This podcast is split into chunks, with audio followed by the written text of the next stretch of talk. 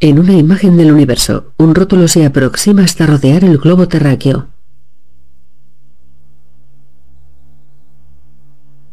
Universal, a Comcast Company.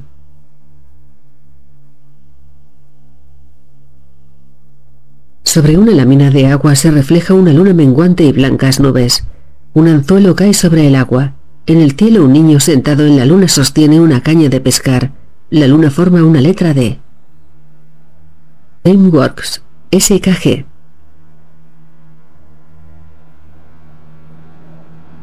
First Man, el primer hombre. En medio de la oscuridad, se percibe el busto de un hombre con traje plateado y escafandra. Permanece atado a una silla con cinturones que sostienen ambos hombros pegados al respaldo.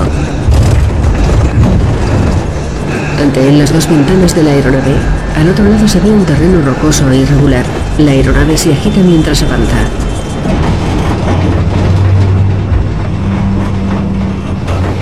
segundos para soltar. Luz de armado correcta. Aerofrenos desplegados. El piloto desactiva varios botones. ¿Cómo están las cámaras de mezcla? Está un poco movido. Fluctúa medio grado cada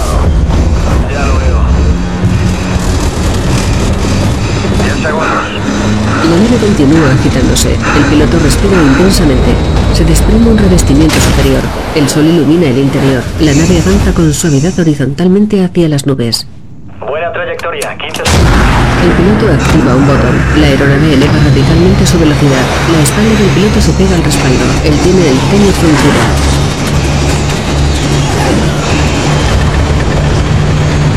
La aeronave se zarandea. El piloto atrae hacia sí una palanca entre sus piernas. La nave se inclina paulatinamente hasta alcanzar la verticalidad.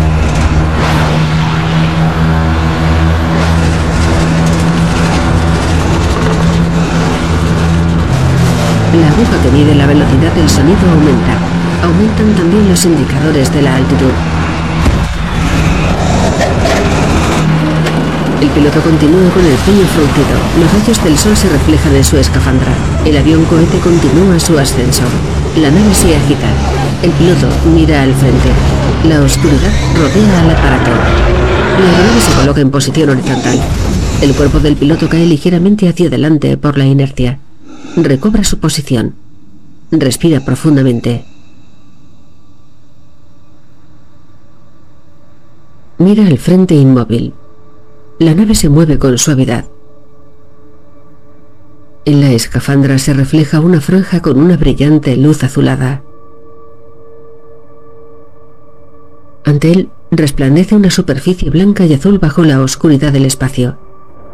En el interior de la nave, un bolígrafo flota ante el astronauta. Lo coge. Anota una cifra en un cuaderno. Los dígitos del marcador de la altitud descienden rápidamente. Te aproximas a los 115.000 pies. Ya deberías volver a tener control aerodinámico. Él sujeta la palanca. Mira a la derecha. La mueve ligeramente. El descenso de los dígitos de la altitud se ralentiza. El piloto los observa. Te estás elevando, no virando. Él mira a ambos lados. La nave se eleva suavemente. El piloto mueve la palanca hacia los lados. La altitud vuelve a subir rápidamente. La altitud está subiendo, mira más a la derecha. Él mueve la palanca. Neil, estás rebotando en la atmósfera. Neil agita la palanca nuevamente. La nave continúa elevándose con lentitud. Sigues subiendo, Neil. La oscuridad vuelve a rodear la nave. Neil frunce el ceño. Agita la palanca nervioso. La altitud continúa subiendo. Los dígitos se ralentizan. La altitud se eleva despacio. La nave se aleja de la superficie azulada. Neil activa propulsores. Se producen varias sacudidas. El cuerpo de Neil se agita. La nave continúa alejándose.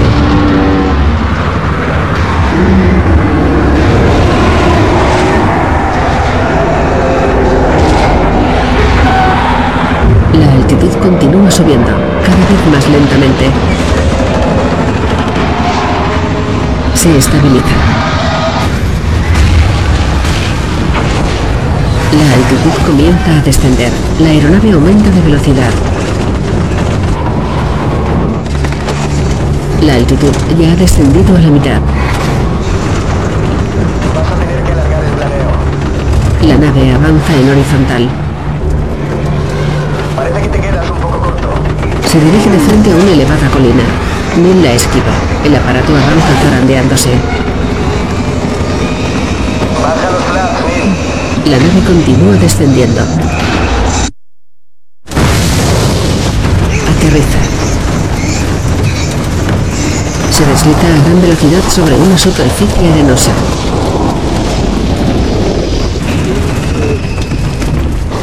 Se detiene. Neil permanece inmóvil sentado en el interior de la nave. He aterrizado.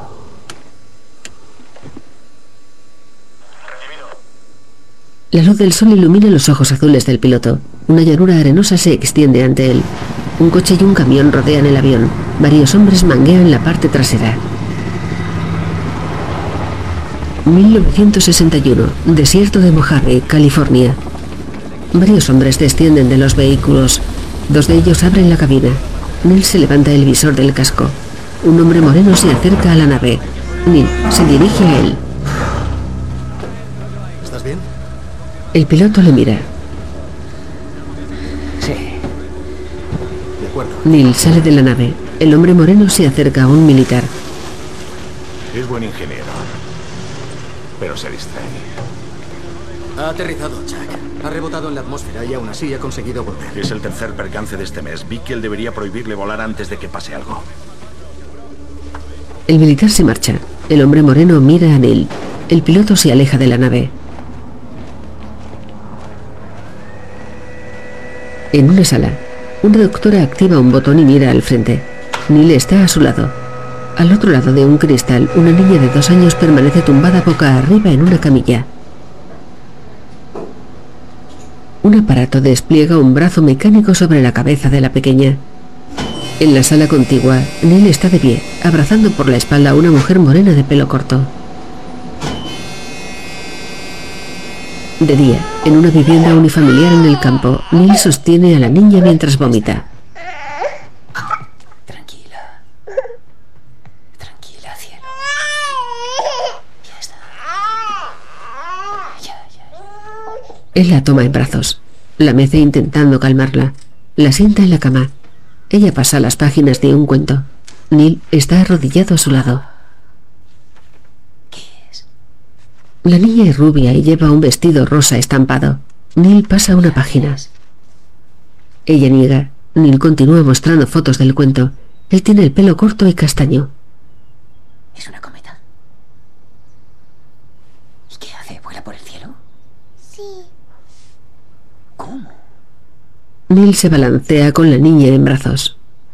Oh, la luna. La luna me ve a mí. A través de las hojas del viejo roble. Que la luz que brilla sobre mí. Brille sobre mi niña adorable. De noche, No sé si hablar con el doctor Jones. ¿Con quién? Con el doctor Harold Jones. Ha desarrollado un tratamiento en Saskatchewan. Entonces iríais a Canadá. ¿Podría pedirme unos días libres? ¿Por qué no se lo comentas a los del hospital? Para ver si el tumor... Ya se lo he comentado a ellos. Lo siento, Neil. No se me ocurre nada más. No te preocupes, Jack. Gracias igualmente. Dale un beso a John. De tu parte. Bueno, hasta luego. Adiós. Neil cuelga el teléfono. En su despacho mira un libro y un cuaderno. Segunda sesión de radiación. No se esperan resultados inmediatos. Su sistema inmunitario se está deteriorando. En una mesa hay una foto suya con la mujer de pelo corto, un niño de cinco años y la pequeña. De día en la cocina, Neil y el hombre moreno que le recogió en el desierto. A ver, ¿quién lo ha hecho? ¿Tú o Grace? Grace, claro. Entonces sí. Gracias. Ha llamado Dick Day de Houston preguntando por ti. Por lo del Gemini. Buscan pilotos con buena formación en ingeniería. Bueno, tal vez cuando Karen empiece a mejorar. No quiero tener que trasladarla ahora. Neil da un trago a una lata de cerveza. Pues me alegraría tenerte por aquí. En el exterior un niño juega sentado en un escalón. La mujer de pelo corto fuma en el porche acristalado. Joe, Hola, Jan. ¿Cómo lo llevas? ya ves. Gracias por pasarte a vernos. De nada. Joe se marcha. Adiós. Janet sonríe mientras sigue a Joe con la mirada. Ella es joven y delgada y tiene los ojos grandes y azules. Da una calada al cigarrillo. Joe se aleja de la casa en su furgoneta. En la habitación de Karen, la niña duerme en la cama tumbada de costado. Neil la observa de rodillas a su lado. La acaricia tiernamente el pelo. Neil juguetea con los mechones del fino cabello de la pequeña. Karen duerme plácidamente con el dedo pulgar dentro de la boca y una pulserita rodeando su muñeca. En el exterior, Janet viste de negro. Mira hacia abajo con lágrimas en los ojos. A su lado su hijo de cinco años viste traje negro con pajarita. Mira también hacia abajo. Ante ellos un pequeño ataúd desciende bajo tierra. Neil permanece de pie ante el féretro. Sostiene la pulserita de cuentas blancas con la palabra Karen que llevaba su hija.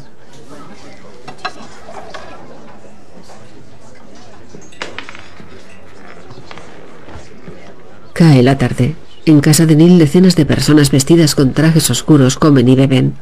Él camina entre ellas. Un niño juguetea en el suelo con una canica. Neil observa a su hijo en el exterior. El pequeño se acerca. Ayudar a tu madre. El niño asiente. Se aleja. Neil avanza por la casa. En su despacho cierra las cortinas de la ventana. Se acerca a su escritorio. Retira el bolígrafo que reposa sobre un cuaderno abierto. Cierra el cuaderno y los libros. Los coloca en un lateral. Se sienta. Apoya los codos en la mesa con las manos entrelazadas. Posa la boca sobre sus manos. Llora. Una lágrima se desliza lentamente por su mejilla.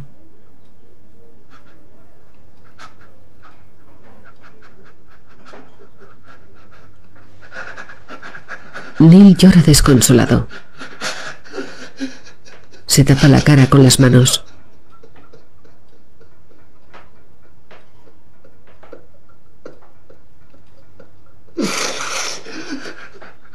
Vuelve a entrelazar sus manos.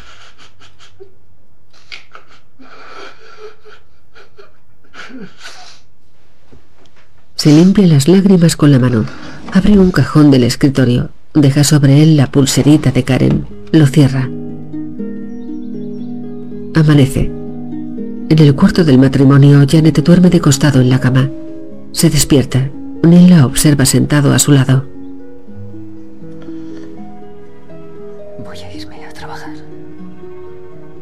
Ella le mira inmóvil.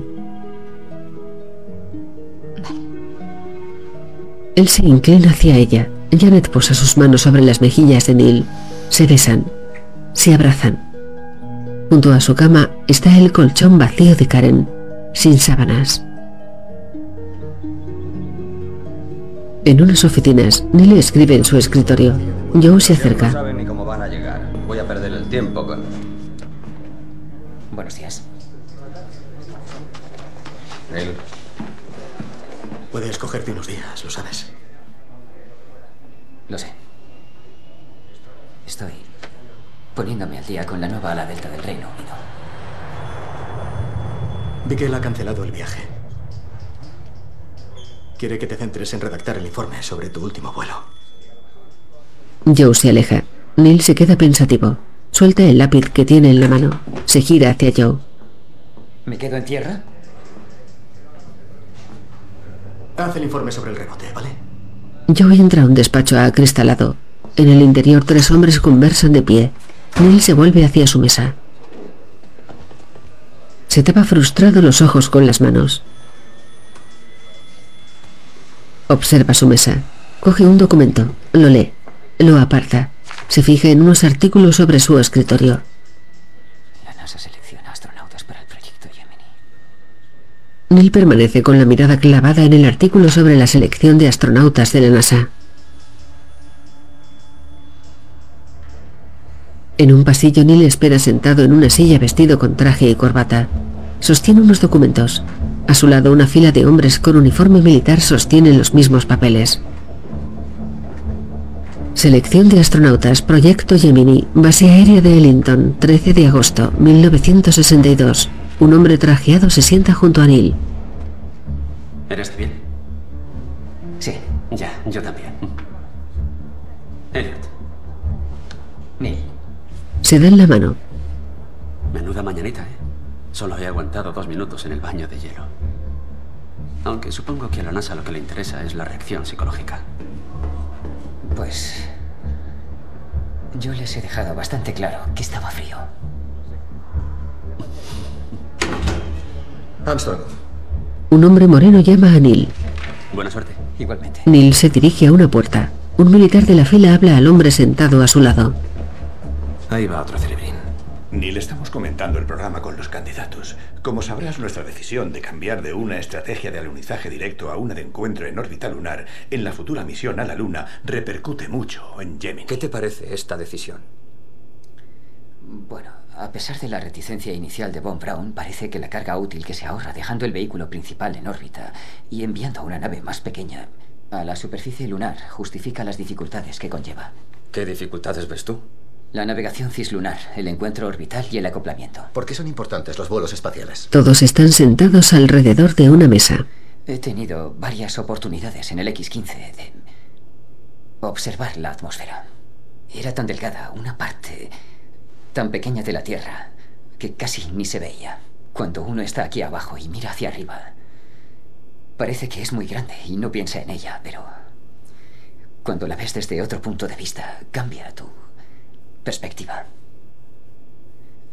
No sé lo que la exploración espacial nos deparará, pero imagino que no se tratará de explorar solo por explorar.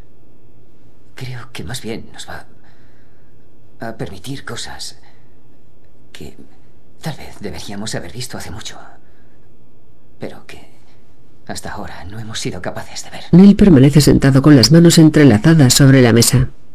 ¿Alguna pregunta más? Sí. Neil, siento mucho lo de tu hija. Perdón, ¿y la pregunta? Eh, me, me refiero a... ¿Crees que podría afectarte? Creo que no sería razonable pensar que no me afecte. De acuerdo, Neil. Gracias. Lo siento. Gracias. Gracias por su tiempo. De noche, en casa de los Armstrong, Neil cena junto a su familia. Janet descuelga un teléfono en la pared a su lado. ¿Diga? Sí, claro. Para ti. Diga. ¿Puedo salir a jugar?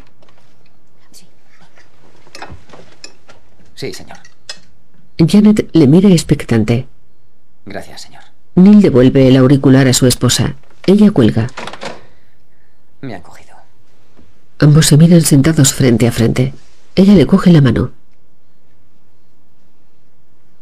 Empezaremos de nuevo. ¿Estás segura? Sí. Él se inclina hacia la mesa. Le besa la mano. Será una aventura. Él sonríe. Asiente. Fundido a negro. Houston. En una presentación. Desde los tiempos de Julio Verne, el hombre ha fantaseado con viajar a la Luna. La primera idea para llegar a la Luna era enviar una nave espacial hasta allí y regresar con ella. Pero los ingenieros de la NASA han ideado un moderno sistema, un cohete que contiene varias naves que harán el viaje juntas. Igual que Colón llegó en un bote desde la Santa María al Nuevo Mundo, los astronautas viajarán en una nave más pequeña desde la nave nodriza hasta la superficie lunar. Para regresar, la nave pequeña despegará de la Luna y se acoplará a la nave nodriza que propulsará a la tripulación de vuelta a la Tierra. Así, gracias a las mentes brillantes de la NASA, el sueño de llegar a la Luna pronto se hará realidad. Administración Nacional de la Aeronáutica y el Espacio, Estados Unidos. En un aula, el hombre que llamó a Neil dibuja la Tierra en una pizarra. Sputnik, Sputnik 2, Vostok, Gagarin. Los soviéticos nos han ganado en todos los últimos grandes logros espaciales. Nuestro programa no podía competir con el suyo.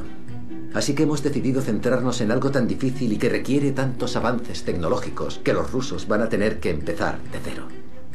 Como nosotros. En el aula, Neil atiende. En un barrio residencial, Janet abre la puerta de su casa. Hola, hola, soy Pat. Llegamos aquí una semana antes, así que bienvenidos al barrio.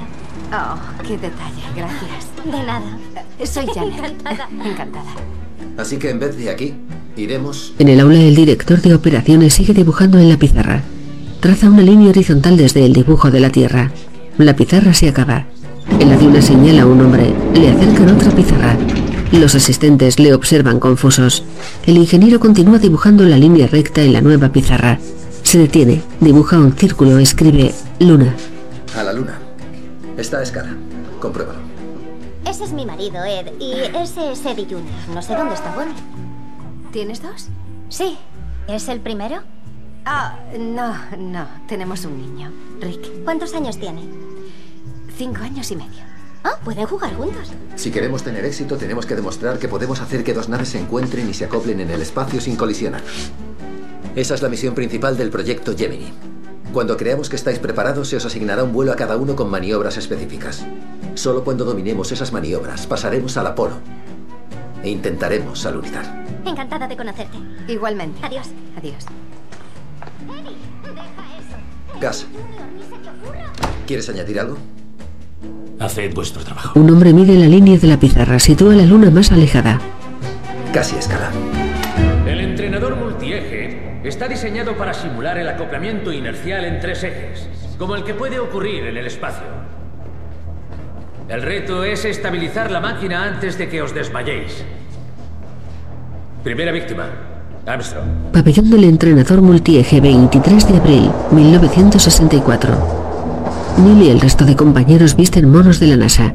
Armstrong accede al entrenador multieje, una gran estructura romboidal hecha con cilindros unidos entre sí.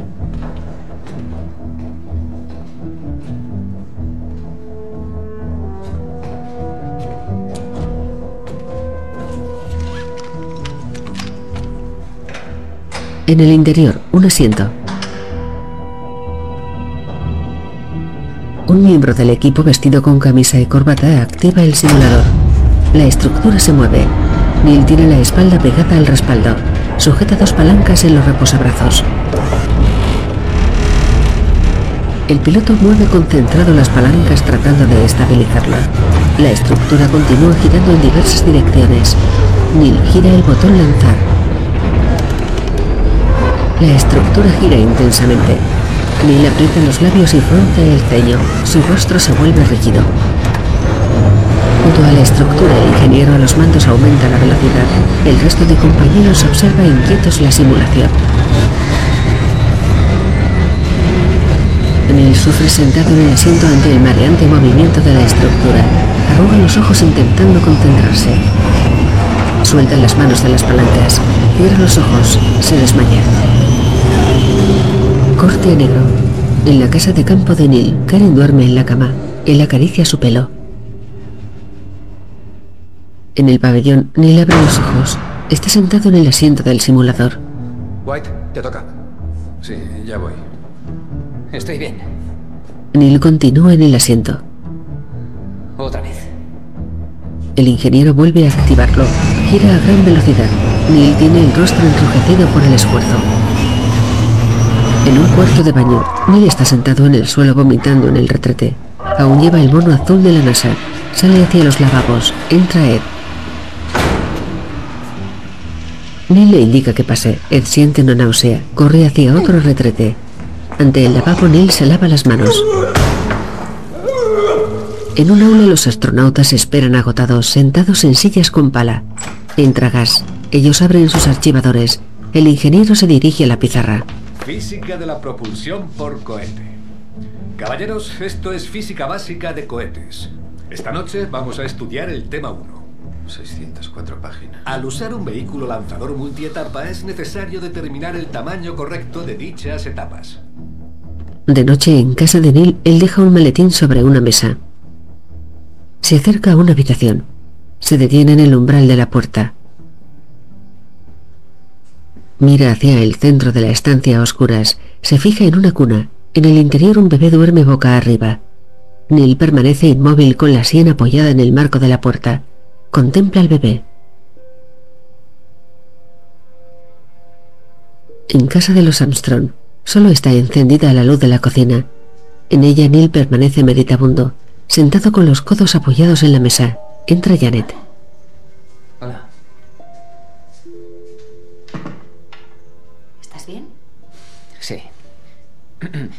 Pensando en algo genial que he aprendido hoy.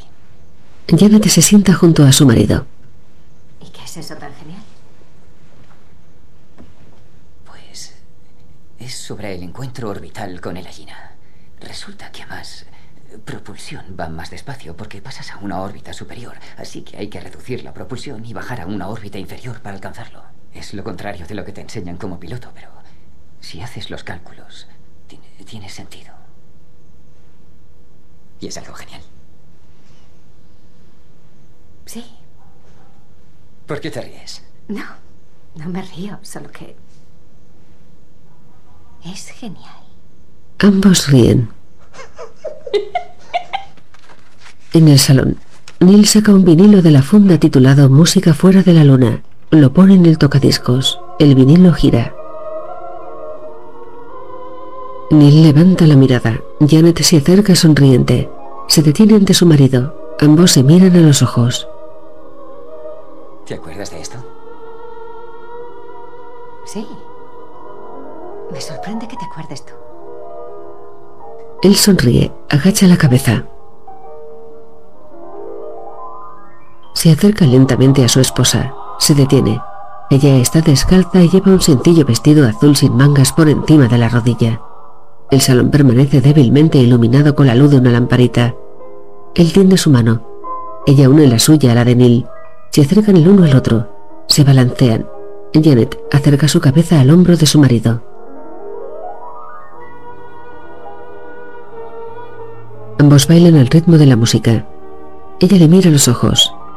Ambos sonríen acercando sus labios, se besan, cierran los ojos, se abrazan mientras continúan besándose en los labios. En un salón, una niña con una mujer. 1965. Qué buena pinta. Antes de que te arrepientas. Yo la he alineado. Ah, sí. Genial, gracias. Gracias por invitarnos. Es un placer. Carrie. Qué bonito piano, Pat. ¿Lo tocas? Bonnie está aprendiendo. Podríamos cantar para ganarnos la cena. Cenan los Armstrong, los White y otro matrimonio. ¿Neil toca el piano? Neil se sabe un montón de canciones.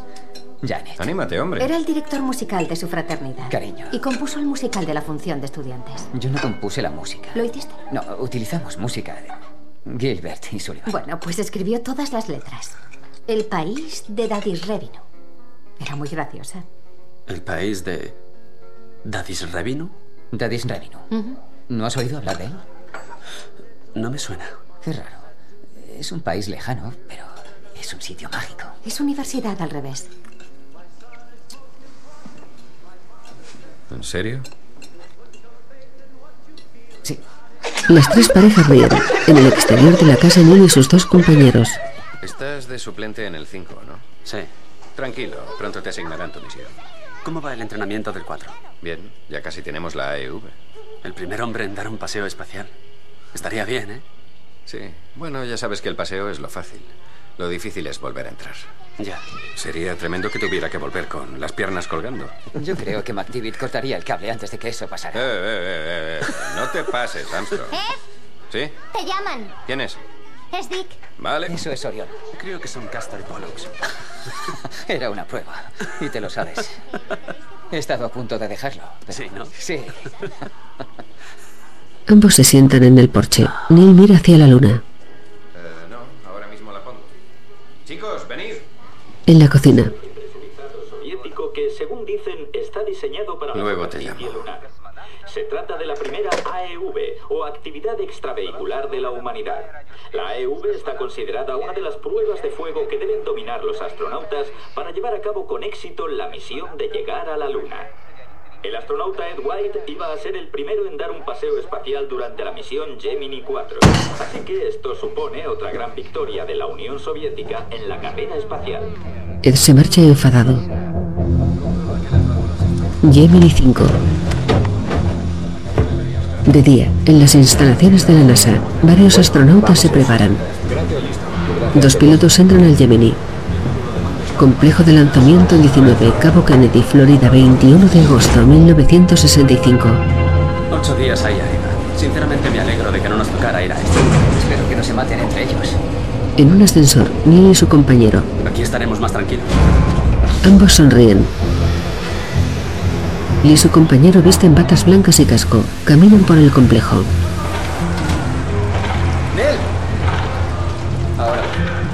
Se acerca a Dick. Neil Armstrong, el comandante suplente. Vas Aldrin. Y Roger Shafi. Dos de los nuevos del tercer grupo van a ver el lanzamiento desde el refugio. ¿Puedo hablar contigo un momento?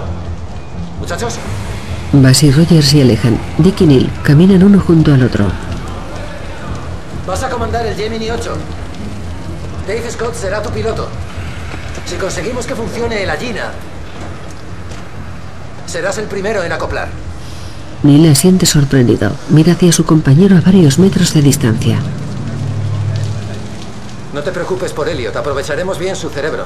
Tenemos planeado un paseo muy largo para el 8 y Dave trabaja como una mula. Sí, señor. Luego seguiremos hablando. Gracias. Neil y Dick se dan la mano. Armstrong mira pensativo hacia Elliot. En una tarta hay un dibujo con un hombre pilotando el Gemini 8 con la frase Buena suerte, papá. En un jardín con piscina varios niños se bañan. En dos tumbonas, Pat y Janet. ¿Cuándo empezaste a nadar? No me acuerdo bien, creo que en el colegio. ¿En secundaria? Sí, teníamos una casa de veraneo en el norte de Wisconsin y yo iba mucho al lago a pescar y nadaba mucho. Muchos kilómetros, siempre me ha encantado. Hija, qué vida tan difícil has tenido. Ah, ya te llegará a ti.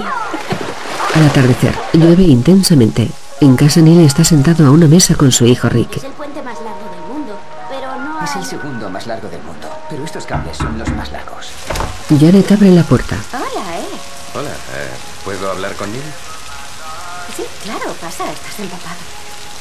No, mejor le espero aquí, gracias. Se puede volar por debajo. Te puedes hacer daño si saltas por debajo. ¿Ah, sí? Y también si saltas por encima. Neil y Rick hacen un puzzle. Sí. Vale, estas son las piezas Neil, del cielo. Ed está fuera. Vale. Hijo. Neil sale a la puerta. Hola. ¿No entras? Tengo malas noticias sobre Elliot. Ya lo sé. Me lo dijo Dick. Que había Elliot y Charlie iban esta mañana en un T-38 a San Luis y se han estrellado en la aproximación.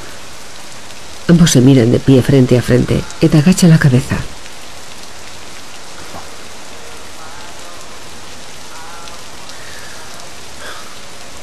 Había mucha niebla. Los dos amigos permanecen inmóviles.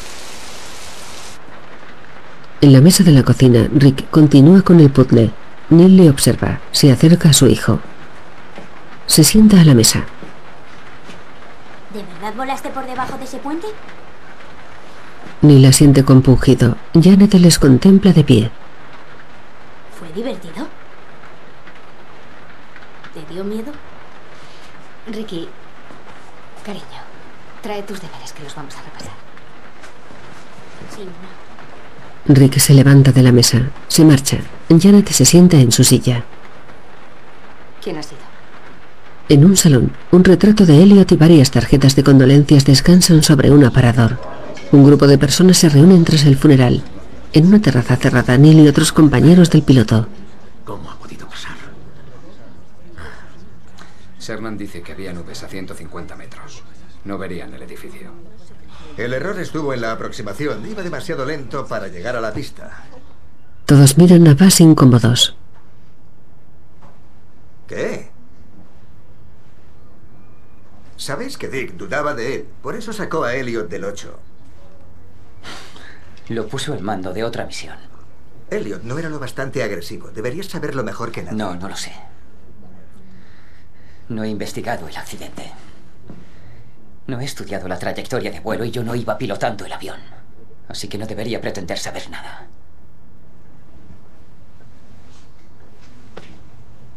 Nunca lo sabremos a ciencia cierta. Cae la tarde. Neil camina por el salón de la vivienda de Elliot, aún repleta de gente. Algunos niños corretean por la casa. Neil avanza con el semblante serio por un pasillo. Se detiene. Mira hacia su derecha. En una sala de estar percibe a la pequeña Karen jugando entretenida en el suelo. La pequeña le mira. Neil contempla a su hija. Su imagen desaparece.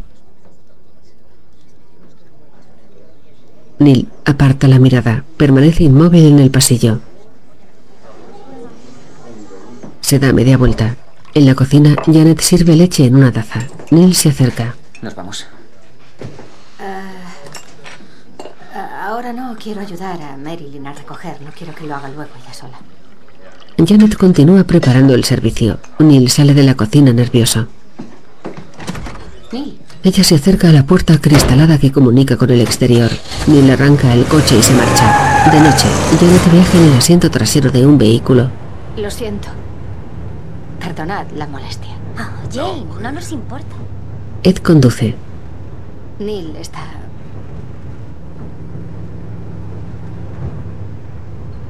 Un año cuando estábamos en Edwards. Murieron cuatro pilotos. Pat viaja de copiloto. Mira a su marido. Nos hicimos expertos en funerales. Hacía tiempo que no íbamos a uno. ¿Te ha hablado alguna vez de Karen, Ed? No, la verdad. No. Pat agacha apenada la cabeza. ¿Habla de ella contigo? No. Nunca. Janet mira por la ventanilla. En el jardín de la casa de los Armstrong, Neil está de pie cabizbajo rodeado de oscuridad. Levanta la cabeza, observa cómo se mueven las nubes. Entre ellas percibe la luna llena. Se acerca un pequeño telescopio a los ojos. Ed se acerca. Se detiene junto a Neil. Él continúa mirando hacia el satélite. Hola, amigo. Deberías estar con Janet. Deberías estar jugando con tus hijos, llevándolos a la cama. En un momento así. ¿Crees que he salido aquí? Al jardín porque me apetecía hablar con alguien, Ed. ¿Perdona? Que si crees que me he ido porque tenía ganas de hablar. Neil mira a Ed con aspereza. Aparta la mirada. Ed se da media vuelta. Se marcha. Neil vuelve a mirar hacia la luna. Desde la cocina Janet le observa a través del cristal de la ventana. Se aleja compungida. Menos un minuto y contando para el lanzamiento del Alda Sayina. En las instalaciones de la NASA, Neil y su equipo visten el uniforme de astronautas. Ante ellos un pasillo les dirige a un cohete. Gemini 8. Neil y el resto del equipo avanzan por el pasillo. Una sacudida agita las lámparas con fluorescentes blancos sobre sus cabezas. A través de una ventana lateral, Neil observa el despegue de un cohete a lo lejos.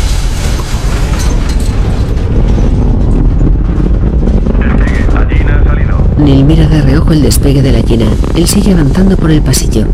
La dinámica de vuelo del vehículo metano tripulado a China es buena. Esperando para avanzar el Gemini. Neil se acerca a la base del Gemini, una aeronave de estrecha estructura cilíndrica. Armstrong observa su asiento en la base del cohete. Neil y Dave se miran a través de sus escafandras. Apoyan las manos en el exterior de la aeronave. Levantan los pies. Sus compañeros le retiran las fundas sobre el calzado. Los pilotos suben a la aeronave. Se deslizan con los pies por delante hacia el interior. Neil y Dave se colocan en asientos contiguos, con la espalda en horizontal. Vale. Bien. Aquí Waymas, lo recibimos bien. Tenemos señal de banda S y estamos asegurándolos al MT. Oye, ¿qué ocurre? ¿Qué ¿Has dicho que todo listo en el MT? Les colocan los cinturones de seguridad. ¿Qué es eso? ¿Te puedes echar hacia abajo? Vale. Un cinturón no cierra. ¿Qué haces? ¿Alguien tiene una navaja suiza? Esperad, esperad un momento. Tenemos una. ¿Qué has dicho? Mira a ver si te vale con esto. Sí, ¿Una navaja suiza? sí. Sí, sí. Hay un trozo de... ¿Me tomas el pelo? Ya está. Ya está. Ya está, ya está. Enganchan adecuadamente los cinturones. Insertan unos tubos en el traje de los pilotos. Neil mira a su alrededor a través de la escafandra. Desde el exterior, los ingenieros cierran una de las puertas de acceso al cohete. Junto a Neil, otro ingeniero se prepara para cerrar su puerta. Mira a Neil. Él levanta el pulgar. El ingeniero cierra el acceso. El cohete queda a oscuras. Ante Neil, varios botones del cuadro de mandos permanecen iluminados. Levanta la cabeza. A través de una ventanilla un técnico levanta el dedo pulgar. Se aleja. Neil gira la cabeza hacia su derecha. Él y Dave se miran. El cohete se desplaza lentamente en horizontal. Neil levanta la mirada hacia la ventanilla ligeramente a su izquierda.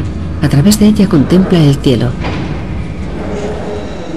Neil mantiene la mirada en el cielo a través de la ventanilla. Un ave pasa ante sus ojos. Ambos pilotos permanecen inmóviles. Cambiamos a alta frecuencia. 1, 2, 3, 4, 5, 5, 4, 3, 2, 1. Cambio. Recibido, me das dos minutos. Motores para ignición. Retiren alimentación. Abriendo válvulas de la segunda etapa. Cinco segundos. Neil coloca un pequeño espejo ante él. En él se refleja el paisaje exterior. Neil permanece inmóvil. Mueve los ojos hacia su derecha. Hay una mosca sobre el cuadro de mandos. Dave se mueve ligeramente. Golpea el insecto con la mano. Armstrong mira alrededor. Hay sudor en su cara. Observa cada pieza metálica del interior de la aeronave.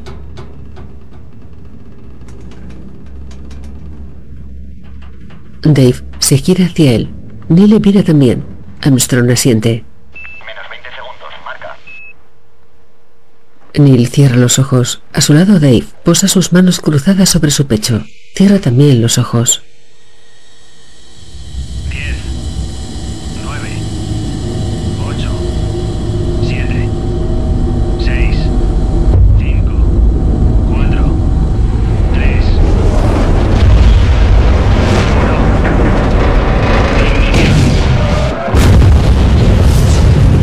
La aeronave se agita bruscamente.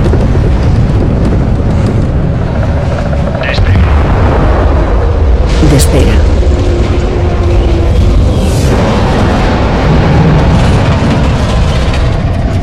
Cronómetro en marcha y con programa de alabeo. Recibido a la veo. Puedes seguir otro. La nave continúa ascendiendo.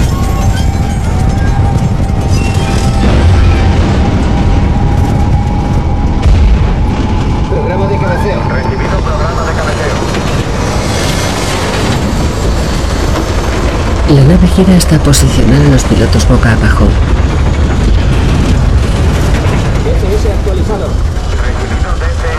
En el interior del Gemini los pilotos soportan intensas sacudidas. Los marcadores del cuadro de mando se mueven a gran velocidad. Cambios de segunda etapa bien. Las 3,5 Gs.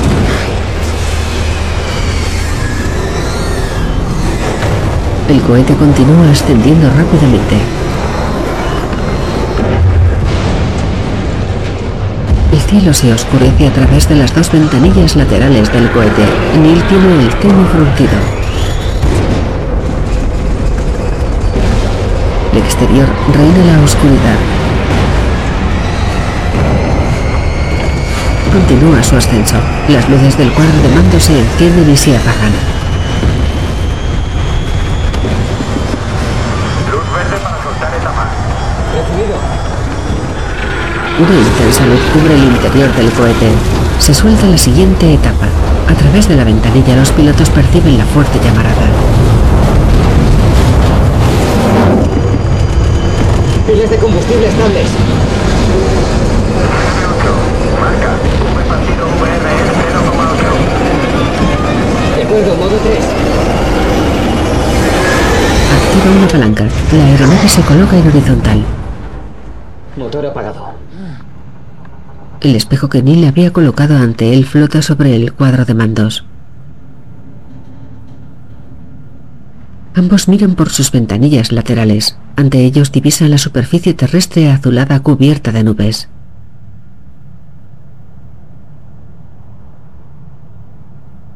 Los pilotos se miran uno al otro. Sonríen.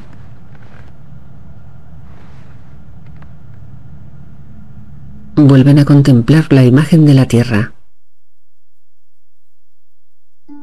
La nave se mueve suavemente. En el jardín de los Armstrong, Rick iza una bandera estadounidense. En el salón su hermano menor lee en un sofá junto a una anciana. Tengo miedo de que alguien entre a robarme todos mis discos de Hank Williams. Janet escucha un aparato de radio.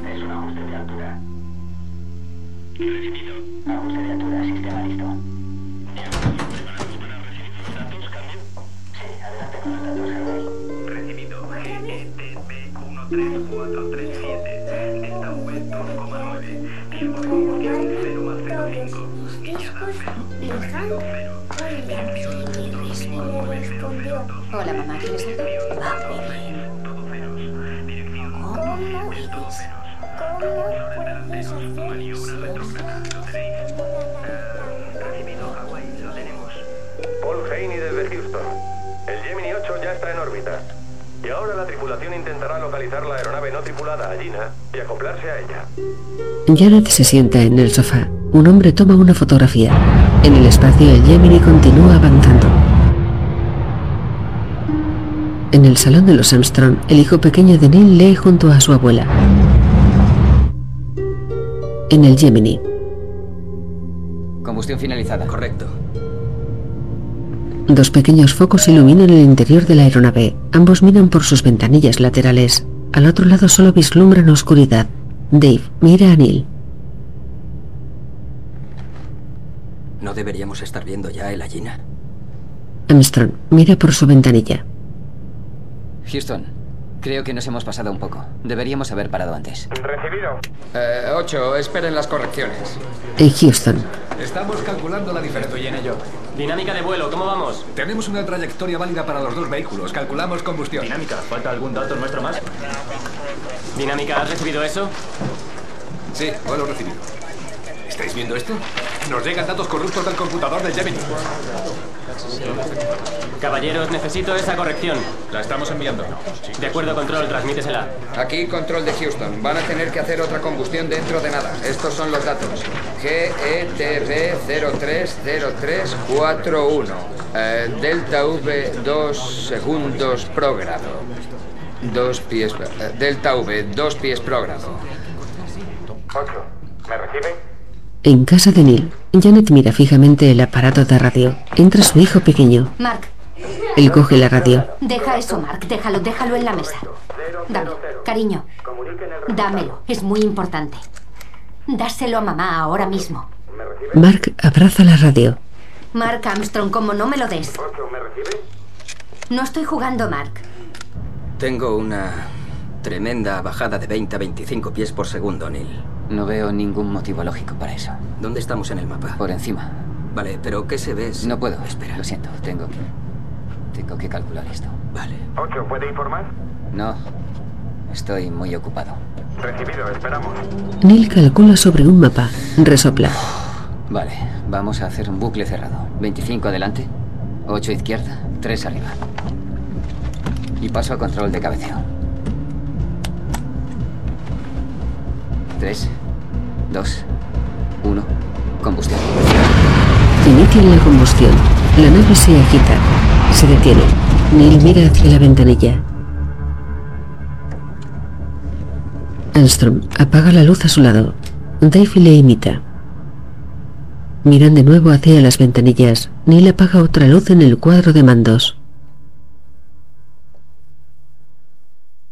El interior del Gemini queda a oscuras. A través de la ventanilla perciben una franja de luz azulada ligeramente curva. La luz ilumina débilmente el interior del Gemini.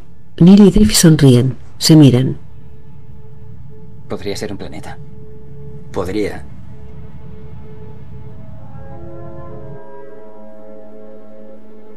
Aquí Houston. Ya podemos darles los datos TPI de tierra. Eh, espere, hemos avistado el Allina. O algo que creemos que es el Allina. Entendido. Posible avistamiento de la Allina. Nos estamos yendo un poco de plano. Ah, sí. Hay que dar tres hacia popa y dos y medio arriba. Voy a frenar. Dame distancia y velocidad. La nave gira.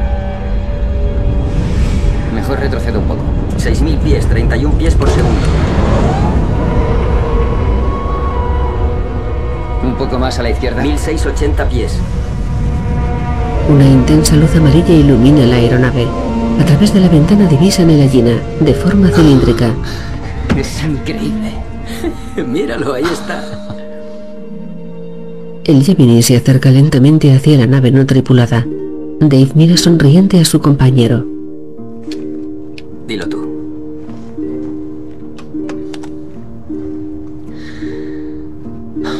Houston, estamos posicionados a 150 pies de la Allina. Bueno, bueno, concéntrense, señores. Aún nos queda la mitad. Gracias por la ayuda, chicos. Recibiendo. Nos están llegando datos buenos. No perdamos la concentración. En el espacio el Gemini avanza tras el Allina. En el interior de la aeronave, Dave y Neil se miran complacidos. La aeronave se mueve suavemente en órbita. Va como la seda. ¿De verdad? Mantener la distancia es pan comido. Neil mueve una palanca a su derecha. Se acercan a la parte trasera de la Allina. La nave Gemini tiene forma de embudo. Ah, RKV, aquí 8. Estamos a unos dos pies. Recibido. Eh, espere un par de minutos. Recibido. Recibido. Bien, Gemini 8. Tenemos buena TM. Se le ve bien desde tierra. Adelante con el acoplamiento. Neil mueve una pequeña palanca. Comienza la maniobra de acoplamiento. El Gemini se acerca suavemente a Gina. Ambas aeronaves se acoplan. De acuerdo. Accionamos interruptores de parada estable. Neil acciona varios interruptores. Ambas naves se mueven unidas. En el cuadro de mando se ilumina la palabra acoplamiento. Acoplamiento estable. Se ilumina la palabra estable. Neil cierra los ojos y sonríe. Tiene la mano a Dave. Se dan un apretón de manos.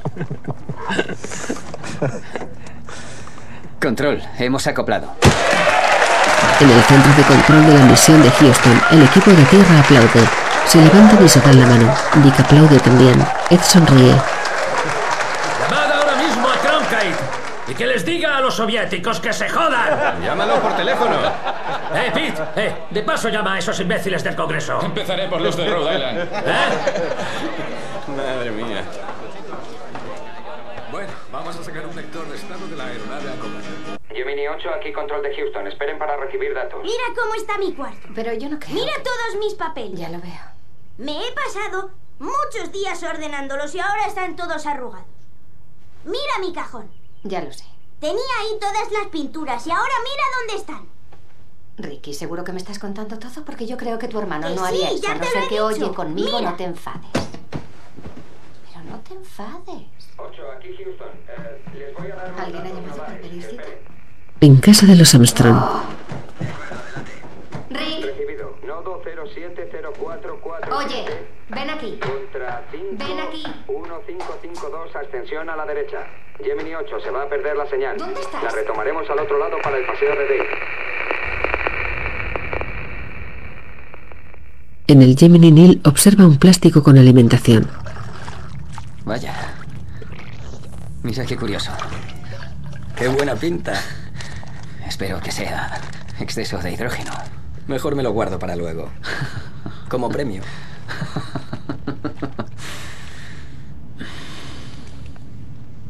Ah, Neil, estamos girando. Armstrong observa el cuadro de mandos. Mira por la ventana. No somos nosotros. No, no somos nosotros. Apaga el será- sistema de control de la Gina. Código 400. Sistema de control de la Gina apagado. Neil empuña dos mandos de su asiento e intenta equilibrar la nave. En el control de mando se marca una nueva inclinación. Neil mira por la ventanilla. Varios objetos se adhieren repentinamente a la parte superior de la nave. Un indicador señala la desestabilización de la nave. Los focos se mueven sin control. Enciende y apague la Gina. ¡Encendido! ¡Apagado!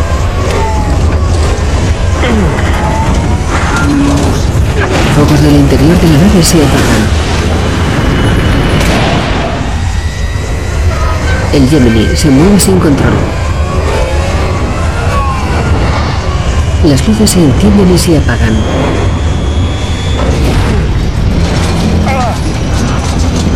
Voy a encender y apagar el acme y las válvulas de combustible.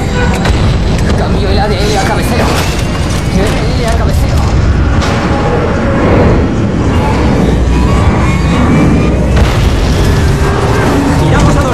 Subiendo.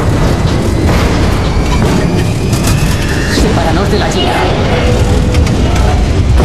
Configurando a Gina para control a distancia. Conecto el DAC. Dale un buen impulso para no chocar contra el Gina. A mi señal y desacopla. Dos.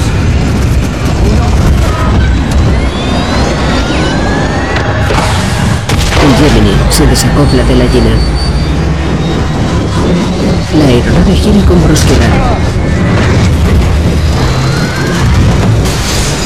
Nivel de combustible 13%. No es el Gina, somos nosotros. Cierra con fuerza los ojos tratando de mantener la visión. Observa con dificultad el cuadro de mandos. Intenta controlar la nave.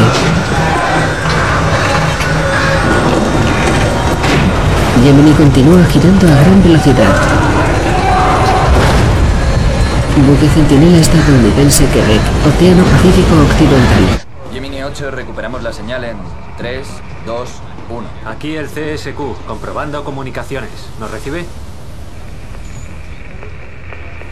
Gemini 8, ¿nos recibe? Tenemos graves problemas. Esto parece una centrifugadora. Nos hemos soltado de la Gina. De acuerdo, recibido. Han separado la aeronave. ¿Cuál es el problema? Girando y no podemos apagar nada. Es una laveo en aceleración continua a la izquierda. TSQ, aquí vuelo. Adelante, vuelo. ¿Ha dicho que no puede apagar el Gina? No, ha dicho que se han separado de la Gina y que están girando y no pueden parar. Bueno, según el medidor están girando a 270 y subiendo. A esa velocidad perderán el conocimiento en 40 segundos. En Houston. Paul. Dick indica a su compañero que corte la transmisión. En casa de Neil, la radio deja de escucharse. Janet mueve nerviosa un botón del transistor. En el espacio el Gemini continúa fuera de control y Neil trata de manejarlo. A su lado Dave abre y cierra los ojos. Dave comienza a desmayarse. Neil aprieta los ojos intentando mantener la conciencia.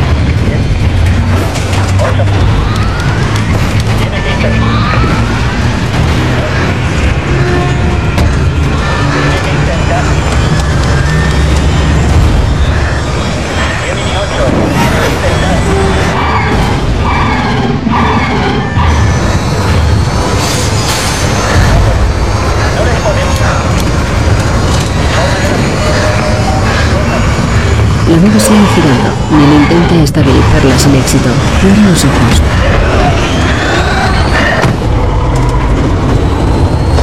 continúa activando y desactivando interruptores.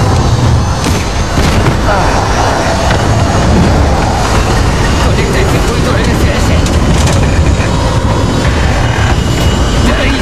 Gemini 8 ha dicho que va a conectar el circuito del RTS. Dave está inmóvil. Neil activa un interruptor en el cuadro de mandos de Dave. Ha dicho que va a conectar el circuito del RTS. No podrá controlar la actitud de... Neil sube otros interruptores, activa los propulsores de la aeronave. La velocidad de giro comienza a disminuir paulatinamente. Intenta controlar el aparato. La velocidad de giro continúa descendiendo. Se ayuda de los propulsores para seguir disminuyendo el giro. Control de la nave con los propulsores del RC. Recibido. Recibido. Estamos pulsando lentamente el RCS en cabeceo a la derecha. Intentamos parar la rotación. La rotación sigue descendiendo. Dave recobra el conocimiento. Vuelve a pasar a solo un anillo. Entendido. Él frunce el ceño. La nave se frena. En Houston, ¿Qué opciones de aterrizaje de emergencia tenemos? Espera a ver cuánto combustible les queda. Bob, ¿tú qué opinas? Es mejor que aterricen ya. Ed se acerca a Dick. Dick, Janet está fuera. En el centro de control de la misión, Janet deambula por un pasillo con los brazos cruzados y el semblante serio. Dick sale al pasillo. Se acerca a ella. Janet, la nave está estable, ya no hay peligro. ¿Se encuentra bien, Janet? Vamos, vuelve a casa. Bien, pues enciende la radio. Voy a ver lo que puedo. No, vuelve a encenderla ya.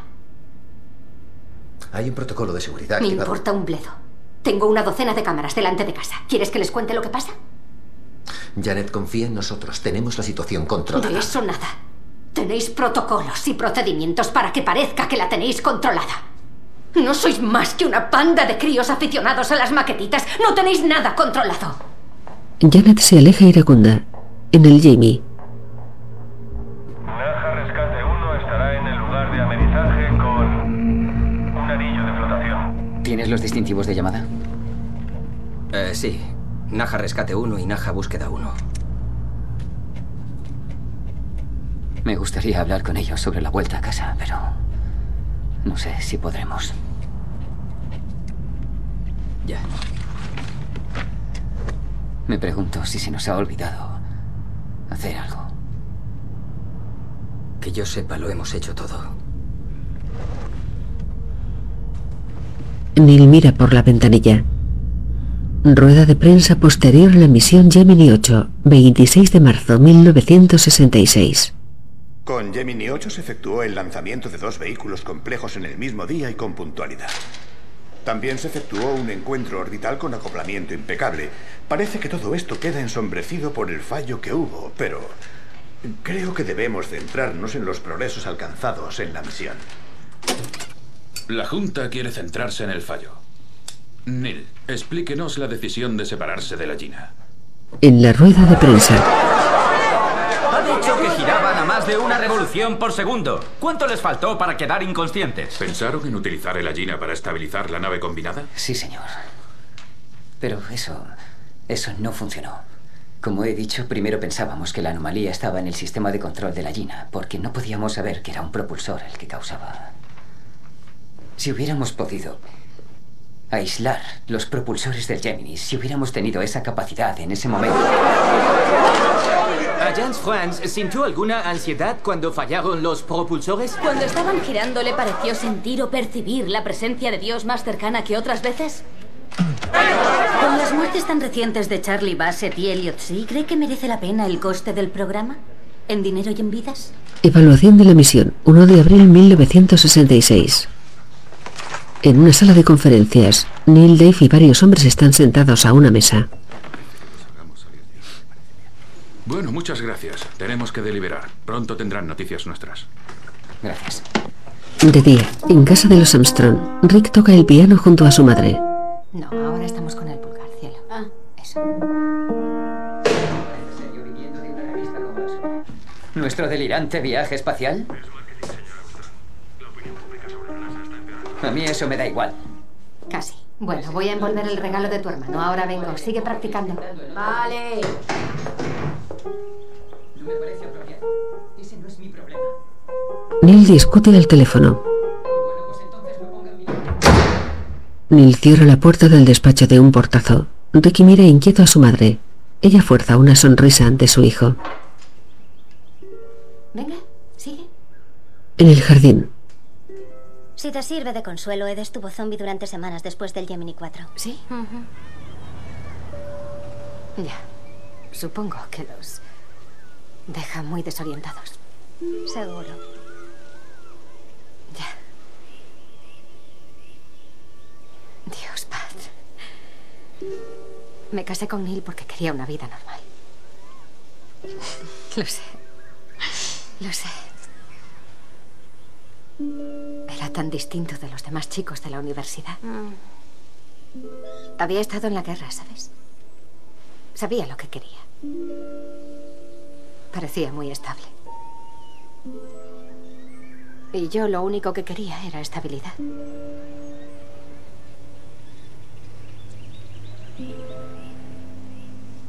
Yo tengo una amiga con una vida normal. ¿Sí? Se casó con un dentista. Un dentista. No está mal. Él llega todos los días a las seis y ella me dice que ojalá no se hubiera casado con él.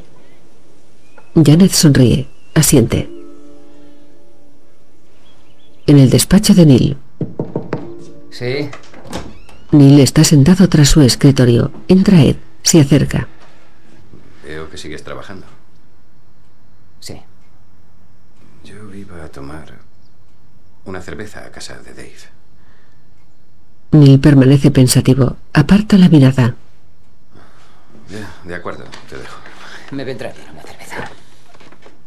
Ed esboza una sonrisa. De noche, en el porche de Dave, él, Nick y Ed. Pues ¿sabéis qué os digo? Yo no pienso en otra cosa que en volver al espacio. Tuvisteis mala suerte. Lo hicisteis todo bien. Todo. Lo he hablado con Gas y los dos estamos de acuerdo. Sí, corre el rumor de que ahora vas mucho con gas. ¿Ah, sí? Eh, ¿es verdad? ¿El qué es verdad? Dick me ha dicho que él y Gas me quieren en la tripulación. ¿La del primer Apolo? Sí. Sí, joder, qué bueno. Enhorabuena. Venga, dame esa mano. Gracias, tío. El Saturno es una mala bestia. Ya verás qué viajecito. Lo sé. Oye, y, y ya sabes que Dick quiere que Gas sea el primero en pisar la luna. Así que eso significa que vas a ir con él en el módulo lunar. No, no, no, Ed, no, no, no nos precipitemos. Anda, vete de mi casa, me voy a acostar. En serio, me voy a la cama.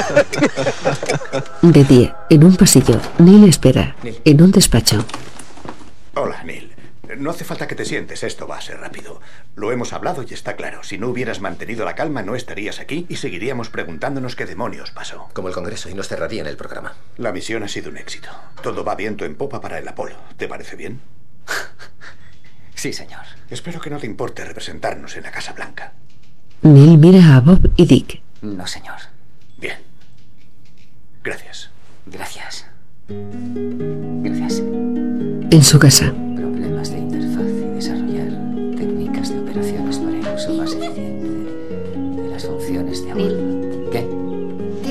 Enrique intenta jugar con él.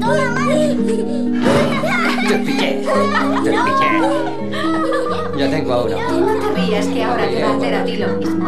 Ahora este lo voy a meter en el congelador. ¿Quieres que te ayude? Sí. Venga, adentro. Abre el congelador. Un buen. Adentro congelador. Neil camina por el pasillo de su casa en busca de sus hijos. En una habitación se sube a la cama. Rick huye divertido. Neil coge en brazos a Mark. Ya lo tengo. Ya lo tengo. ¿Quién ha sido? ¿Has visto su cuarto? Castigado al rincón. En el comedor, Mark obedece y se coloca de pie mirando al rincón. Janet y Neil ríen a carcajadas. Muchas gracias, Mark. No te rías. Castigado. Mark, ya vale. Has enfadado a tu hermano. Tu madre no se está riendo. No me Está río. llorando. Estoy llorando. En la piscina los niños se bañan. De noche, Mi hijo me ha empezado a preguntar cosas sobre el módulo nuevo. No me digas. Sí, quiere, quiere saber si se pilota de manera distinta al Gemini. Si los botones van a estar en el mismo sitio. Menudo. Sí. Parece que va para ingeniero, ¿eh? Si te soy sincero, me encanta que le interese. El otro día por la mañana vino corriendo y me dijo, papá, si vas a la luna no te sentirás solo allí, tan lejos de la Tierra, con nosotros aquí en casa. Creo que todo esto le está abriendo la mente. Y me da esperanza. ¿Me entiendes? Ed y Neil pasean por el barrio residencial. Pasan junto a un columpio vacío. Los Walker han puesto un columpio nuevo. Sí, me he fijado. Continúan paseando. Neil se detiene. Nosotros teníamos una igual. En la otra casa. Ambos miran hacia el columpio. A Karen le encantaba. Era tu hija. Neil asiente.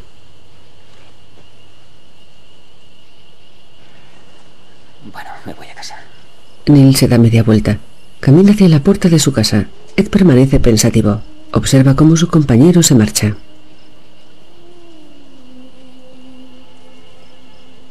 Se da media vuelta. Se aleja. Neil se detiene ante la puerta de su casa. Accede. Ed se aleja entre jardines débilmente iluminados. Entre las ramas de los árboles se percibe la luna casi llena. De día, en las instalaciones de la NASA, Ed, Roger y Gas se colocan la escafandra del traje espacial. Se dirigen a una aeronave. Pruebas sin cables de la nave Apolo, 27 de enero de 1967. Cerramos escotillas. Los tres astronautas entran al Apolo, cierran las escotillas. Ed la sella desde el interior. Vale, ya están todas. Gracias, Ed. Escotilla exterior cerrada. Cerrando cubierta protectora de ignición.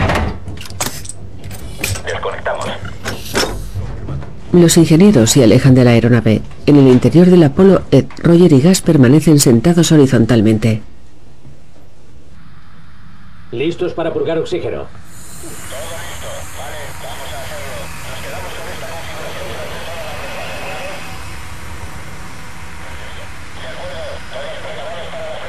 Oye, no hables tanto, aquí arriba lo oímos todo.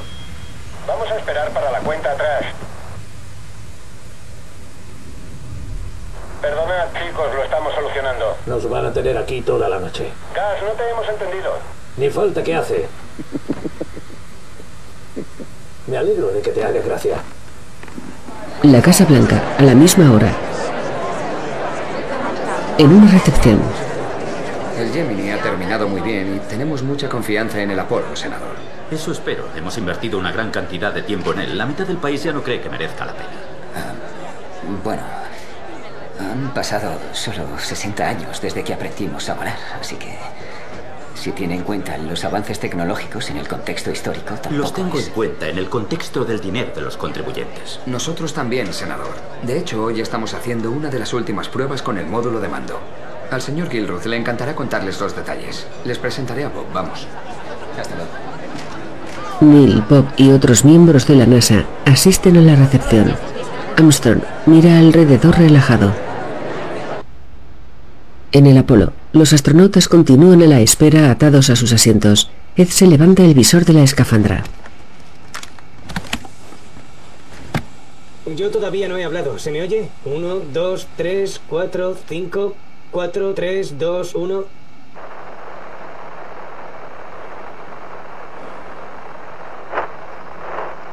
Necesitamos otro minuto para arreglarlo. ¿Cómo vamos a llegar a la luna si no podemos hablar entre tres edificios? No oye nada de lo que dices. ¿Será posible? Repite ¿Y cómo vamos a llegar a la luna si no podemos hablar entre dos o tres edificios? díselo, Gas, díselo. Banda de novatos. Subida de tensión en el bus de corriente alterna 2. Reiniciar el medidor. ¿Has oído, Gas? Roch, ¿tú ves algo en los indicadores? Roger mira hacia su izquierda. En un lateral salen chispas de una conexión. Se produce una deflagración. Hay fuego en la cabina. El fuego comienza a extenderse. Ed trata de desatornillar la escotilla. ¡La cabina se ha incendiado! El fuego inunda la cabina. ¡Estamos ardiendo! En el interior de la cabina se produce una fuerte explosión. En la Casa Blanca, Neil toma una copa de vino. Una mujer se acerca a él. Señor Armstrong, Dick Slayton al teléfono. Por aquí. Neil la sigue. Avanzan por un pasillo. En un lateral se acercan a una mesita con una lamparita y un teléfono. Ella le entrega el auricular. Menos mal que has llamado. No sé si estoy ayudando o metiendo la pata. Neil, ha habido un problema en la prueba sin cables. Bueno, para eso están las pruebas, ¿no? Lo resolveremos. Ha habido un incendio. No sé cómo decírtelo. Ed, y Roger han muerto. Neil permanece inmóvil con el auricular en la oreja. Creemos que ha sido un fallo eléctrico, una chispa, y con tanto oxígeno. Ha pasado muy rápido. Escucha, tenéis que volver todos al hotel. La prensa se nos va a echar encima, el Congreso va a pedir una investigación. Y no queremos que os pille a vosotros en medio. ¿Me has oído? Neil tiene la mirada perdida. Sí. De acuerdo. De acuerdo. Armstrong permanece en estado de shock. Se aparta lentamente el auricular de la oreja. Mira al vacío.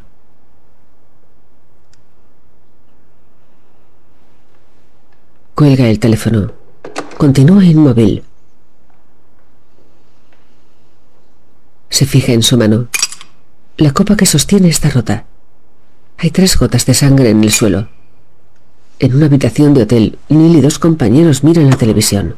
Mucha gente se olvida de la influencia que tiene el programa lunar en la educación de los jóvenes de nuestro país. Creo que si una civilización no abre la mente, no intenta ampliar sus horizontes, no, no progresaremos como nación. Esta noche a las diez y media han comenzado las labores de rescate de los cuerpos de los tres astronautas del interior de la nave incendiada. Un portavoz de la NASA ha informado que los cadáveres permanecieron en la nave durante cuatro horas para ayudar con la investigación de la tragedia. Y según la NASA, desde el Centro de Vuelo Espacial Tripulado de Houston, el primer vuelo de la misión Apolo, que estaba previsto para el 21 de febrero, ahora se ha Fundido a negro. 1968. De día. Tenemos viento muy fuerte. Atento a la guiñada. Recibido. Corrijo. Neil pilota una estructura con motor. Vehículo de pruebas para el alunizaje. Neil desciende. Mil pies. Cambio a modo lunar. Aproximación final. El piloto trata de apoyar los cuatro cilindros que la sostienen. Bajo. Sube. Neil vuelve a ascender.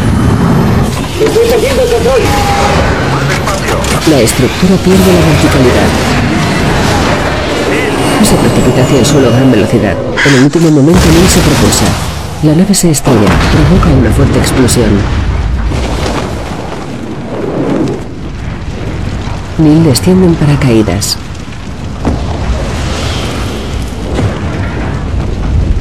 Una intensa llamarada rodea el vehículo. Neil se acerca al suelo. Cae. El paracaídas le arrastra varios metros por un terreno de hierba seca. Se detiene. Permanece tumbado boca abajo. Apoya la cabeza en el suelo. Respira agotado. Se incorpora lentamente. Permanece de rodillas en el suelo. Mira hacia el cielo. A la luz del día se percibe parcialmente la luna. Se da media vuelta. Observa las llamaradas que aún salen del vehículo. Se levanta. En las instalaciones de la NASA, Neil, Bob y Dick. El vehículo no es seguro. Ya. Lo malo es que es la mejor simulación que tenemos. Pero vosotros sois demasiado valiosos. No tiene sistema de emergencia y el mando Para es... eso está el asiento eyectable. Si hay otro accidente, las Con consecuencias todos mis respetos, señor, a- las consecuencias políticas no son de mi incumbencia. Podías haberte matado. Pero no lo he hecho. Una décima de segundo más y no estarías... Bueno, hay que fallar. Tenemos que fallar aquí abajo para no fallar allí arriba. Neil, Neil. ¿A qué precio? ¿Eh? ¿A qué precio? Bueno. Es un poco tarde para preguntarse eso, ¿no cree? Neil tiene la cara manchada de sangre y una herida en la sien. En casa de los Armstrong. Alzan sus voces y sus pancartas y se manifiestan contra el gobierno. Aunque algunos van más allá y queman sus cartas de reclutamiento para obstruir el llamamiento a filas, la mayoría de los disidentes se limitan a este tipo de protestas.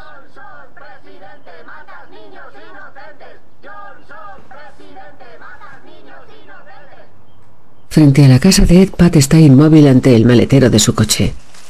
¿Pat? Janet la observa desde la puerta de su casa, cruza la calle, descubre en el suelo varios periódicos enrollados. Pat continúa inmóvil ante el maletero abierto de su vehículo. Janet se acerca a su espalda. Pat se gira, tiene la mirada perdida. ¿Estás bien? Sí. Pat sonríe. Janet frunce el ceño, mira hacia la ventana. Uno de los hijos de Ed las observa. Pat sonríe de nuevo. Janet se acerca al coche.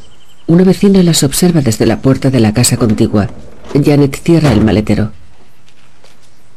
Vamos dentro. Coge a Pat del hombro. En la cocina de los Armstrong, Janet se muestra nerviosa. Se enciende un cigarrillo sentada a la mesa de la cocina.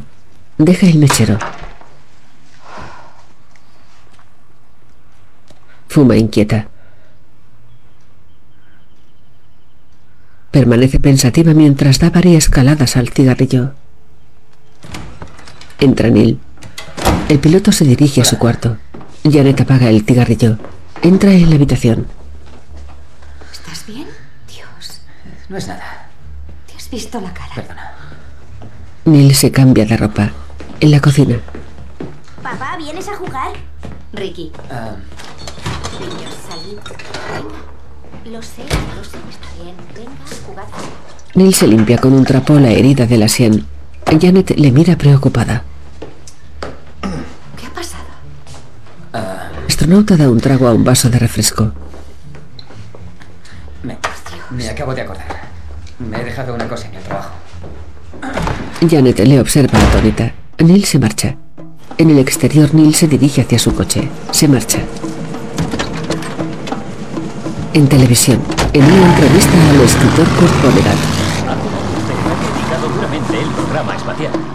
Yo creo que es interesante preguntarse si esto es lo mejor que podemos hacer con el erario público. Yo sueño con que la ciudad de Nueva York sea habitable, por poner un ejemplo.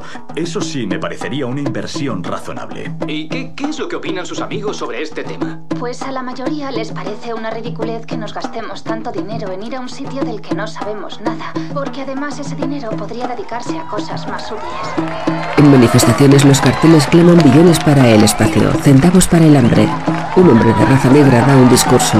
Una rata mordió a mi hermana Neil y el blanco está a la luna. Se le hincharon la cara y los brazos y el blanco está en la luna. No puedo pagar al médico, pero el blanco está en la luna. Dentro de 10 años seguiré pagando, mientras el blanco está en la luna. Anoche me subieron el alquiler y el blanco está en la luna. Sin agua caliente, ni váter, ni luz, pero el blanco está en la luna. ¿Por qué me habrán subido el alquiler? Porque el blanco está en la luna. Ya le pagaba 50 a la semana y el blanco está en la luna. Qué grande es el hijo de Esto es una chapuza política. El Congreso no nos financiaría para llegar los segundos, sino porque iba a mandar la NASA a la Luna un cohete que no ha dejado de dar problemas. Gracias por tu aportación, Bas. Siempre es un placer escucharte. Da igual, él no va a ir a la luna. ¿Y tú sí? Los únicos a los que dejan usar el LTV desde el accidente de Neil son los que alunizarán. ¿Crees que vas a ir a la luna?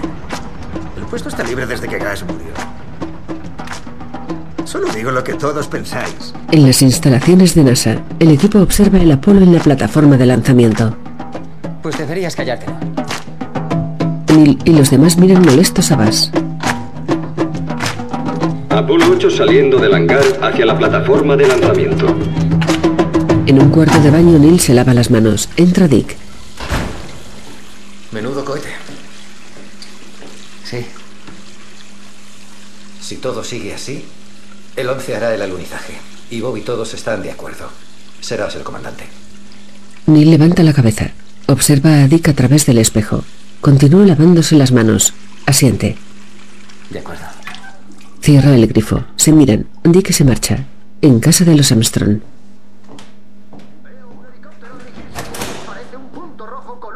muy, muy larga. Un largo penacho. Tiene que ser la aeronave, tiene que ser el Apolo 10 en su reentrada. Así, el vuelo del Apolo 10 ha cumplido el objetivo principal de su misión. Ha demostrado, gracias a estos tres intrépidos astronautas, que todos los sistemas funcionan correctamente y que en principio no hay nada que impida que el hombre, quizá ya este mismo mes de julio, alunice en ese lugar designado del ecuador lunar. Son los navegantes de los cielos, y lo que hoy hemos visto y oído deja a las grandes travesías oceánicas terrestres en precisamente eso, terrestres, ya que como escribió el poeta, la tripulación del Apolo 10 ha superado los inhóspitos confines de la Tierra y nos ha transportado hasta el mañana. En estas últimas horas, el hombre ha estado más cerca de la Luna que en ningún otro momento de la historia. Mamá, ¿qué pasa? ¿Qué pasa? Nada, cariño. ¿Papá va a ir a la luna? Vale. ¿Puedo salir a jugar? Sí. Rueda de prensa previa a la misión Apolo 11. 5 de julio, 1969. Hoy vamos a hablar del próximo vuelo. Pero no sería posible hablar de él sin los vuelos anteriores. En cada vuelo había nuevos objetivos que nos han dejado con muy pocas incógnitas que despejar. Estamos muy agradecidos a todas las personas que han hecho posible que estemos aquí hoy. Ya pueden hacer preguntas. Jim. Neil, cuando supo que iba a comandar este vuelo, ¿cómo se sintió? ¿Sorprendido? ¿Eufórico? Me alegré. Pero, ¿cómo se sintió en comparación? ¿Es mejor ganar un coche o que te seleccionen para ser astronauta? Me alegré. Brian.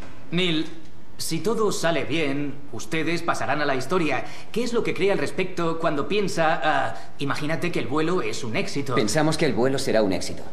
Ah, me refería a que, ¿qué le parece pasar a la historia? Creo que yo puedo contestar. Es una responsabilidad. Pero es emocionante ser los primeros. Hasta a mi mujer le hace ilusión. No para de esconderme sus joyas en mi neceser. ¿Se va a llevar sus joyas a la luna, Vas? Claro. No le voy a, a negar a mi esposa el derecho a presumir. Neil, ¿usted se va a llevar algo? Ah, si pudiera, llevaría más combustible. Bien, siguiente pregunta. De noche, en casa de los Armstrong, Neil prepara su bolsa de aseo en el cuarto de baño. En su habitación guarda ropa en una maleta sobre la cama. Creía que ibas a hablar con los niños. ¿Qué quieres que les diga? ¿Qué quieres decirles tú? Tú eres el que se va. Ya es muy tarde. Están dormidos. No están dormidos. Sabes que no, Neil. ¿Por qué no hablas con ellos? ¿Qué haces? La maleta. No. Estás haciendo tiempo hasta que llegue el coche. Janet le observa cruzada de brazos junto a la puerta. Neil sale de la habitación. Vale. Vale. En el despacho, Neil organiza documentos. Neil, quiero que hables con los niños. ¿Me has oído? Quiero que hables con ellos. ¿Qué haces? Para. Me voy a trabajar. Por favor, para. hacer la maleta. Janet lanza su maletín al suelo. Él pone los brazos en jarras. Mira el suelo pensativo. Janet cierra la puerta del despacho. Mira a su marido. ¿Qué probabilidad hay de que no vuelvas? ¿Qué probabilidad hay de que sea la última vez que los niños te vean? No puedo darte una cifra exacta. No quiero un puto número, Neil. No es cero. ¿O sí? ¿O sí? No. No, no es cero. Pat se ha quedado sin marido. Esos niños se han quedado sin padre para siempre. ¿Sabes lo que significa eso? ¿Qué probabilidad hay de que les pase a Ricky y a Mark? Y yo no puedo decirles que su padre pasó los últimos minutos llenando una maleta. Así que los vas a sentar, a los dos, y los vas a preparar para la posibilidad de que no vuelvas a casa. Lo vas a hacer tú. Tú. Yo no. Estoy harta. Él esquiva la mirada de su esposa. Vete pensando lo que les vas a decir. Janet sale del despacho.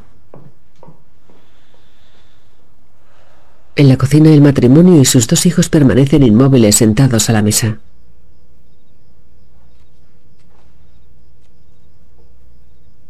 Janet mira a su marido.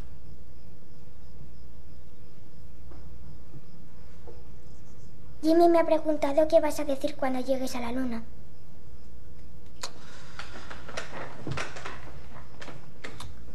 Bueno, no es seguro que lleguemos a la luna. Eh, tienen que salir bien muchas cosas para que lleguemos. ¿Cuánto tiempo estarás fuera? Despegamos dentro de 10 días. Estaremos arriba 8 y luego un mes en cuarentena. ¿Qué es cuarentena? Pues estar aislado.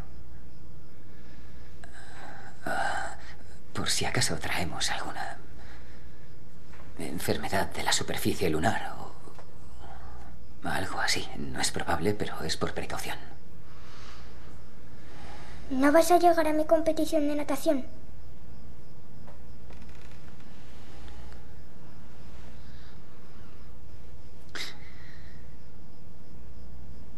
No. Lo siento.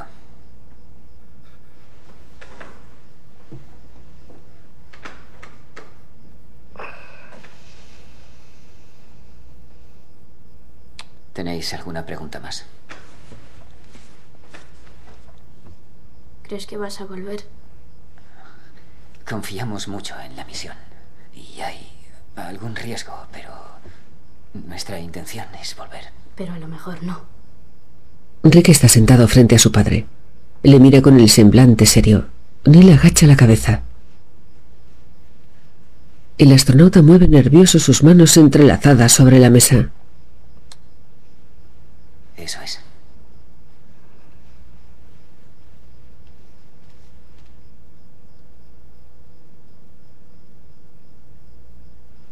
Vale. ¿Vale? A la cama. Janet se levanta. Mark se acerca a su padre. Le abraza. El pequeño se marcha. Rick se acerca a Neil. Se detiene ante él. Le mira con el semblante serio. Le tiende la mano. El piloto le da un apretón de manos. Rick se marcha. El astronauta permanece sentado a la mesa.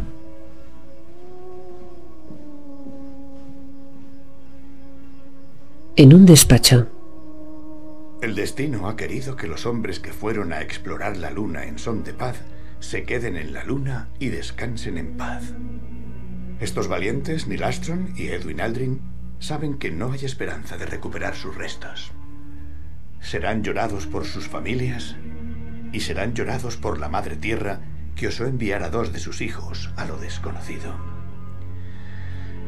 Y cualquier ser humano que mire hacia la luna en las noches venideras sabrá que hay un rincón de otro mundo que pertenece por siempre a la humanidad.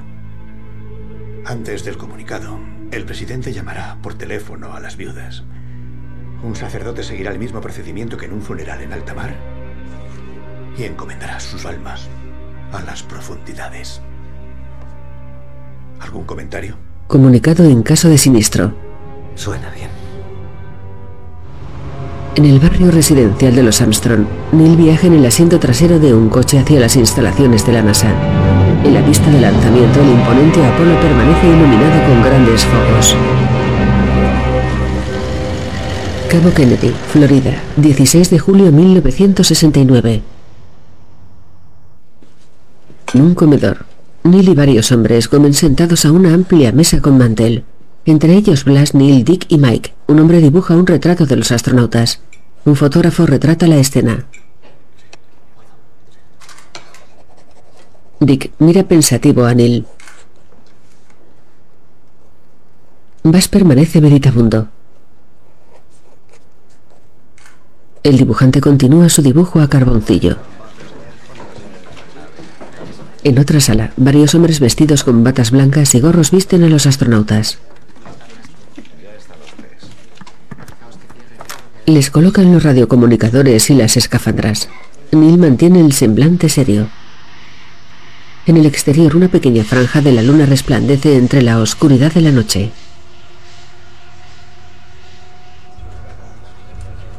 En la sala de equipamiento, Neil está sentado en un sillón. A su alrededor, varios hombres continúan ajustándole el traje espacial. Bass mantiene la mirada perdida dentro de la escafandra.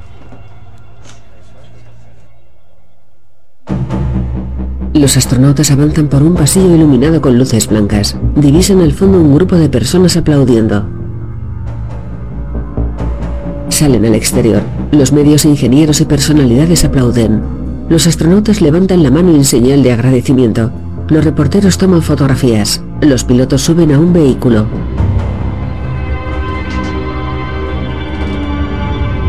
Los tripulantes ascienden en un ascensor por la plataforma junto al Apolo. Mientras ascienden contemplan el enorme cilindro del cohete. En un lateral está grabado el rótulo Estados Unidos.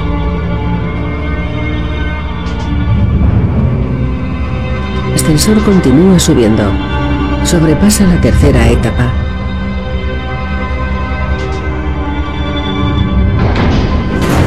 El ascensor se detiene.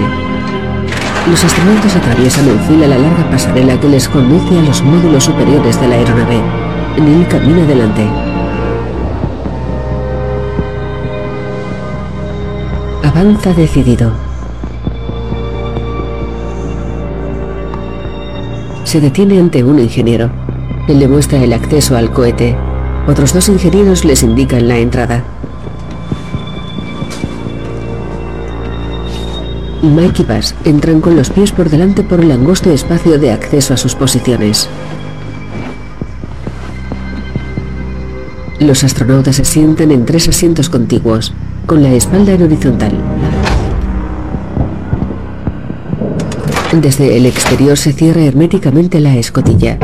Los pilotos permanecen inmóviles en sus puestos. Menos dos minutos y contando. Continúa la presurización mientras se prepara el vehículo para el despegue. Se aleja la plataforma contigua.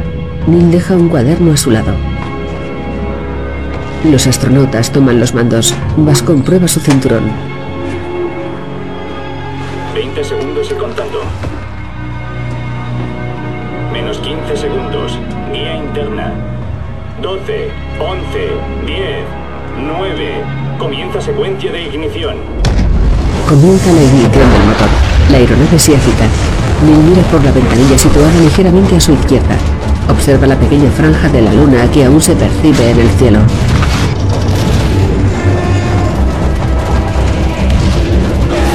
La aeronave continúa agitándose.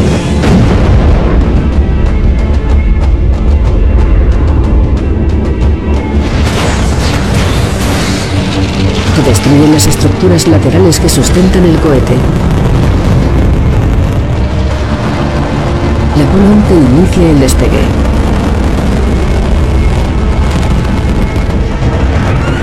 Propulsores funcionan a pleno rendimiento. Luego comienza el ascenso.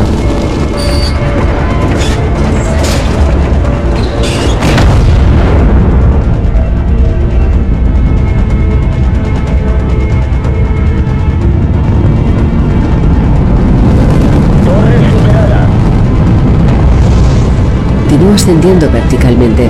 Desde el océano Atlántico se percibe la luz anaranjada que deja a su paso. En el interior de la aeronave, Neil mantiene la mirada en la ventanilla a su izquierda. Percibe un cielo azulado.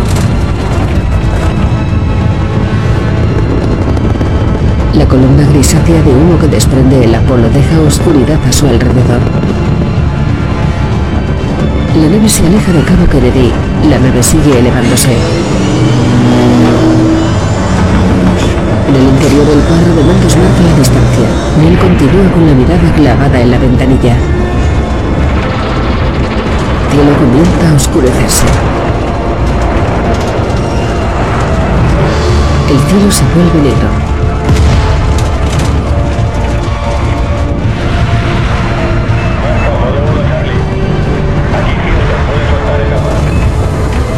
inicia el proceso de suelta de etapas. Primera etapa se desprende. La aeronave gana altura a mayor velocidad. Se aleja de la Tierra. Se desprende el compartimento intermedio.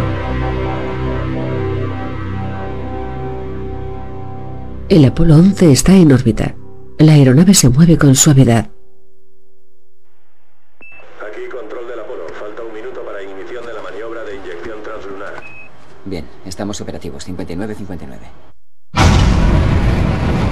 La tercera etapa pone en marcha su motor. El Apolo acelera gradualmente. Comienza la maniobra de inyección translunar. La nave se agita. Apolo 11, leemos que su velocidad aumenta a 36.000 pies por segundo. Están abandonando la órbita terrestre. Apolo 11 recibido.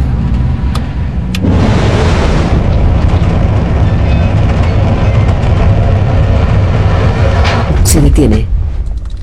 Hemos apagado. Recibido 11. Parece que ya están bien encaminados. De acuerdo, Houston, nos separamos. Mike, ¿lo tienes? Te paso el mando. Pone en marcha la siguiente maniobra. Una nueva etapa se desprende hasta quedar suspendida en el vacío.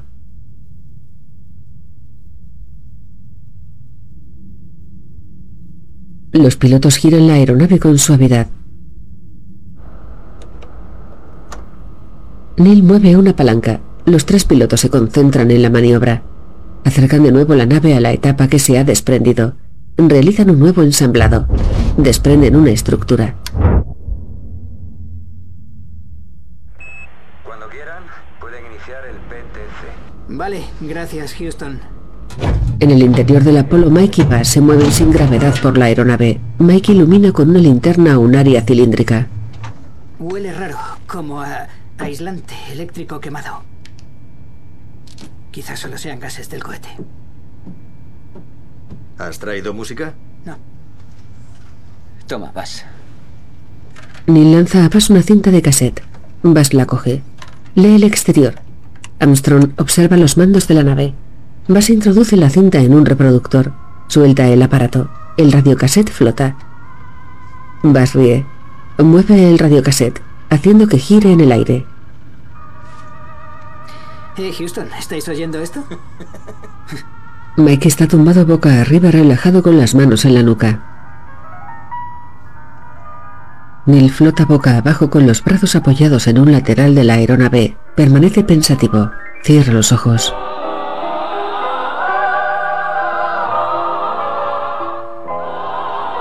La nave se aleja. Se percibe cada vez más pequeña. El Apolo desaparece en la oscuridad del espacio.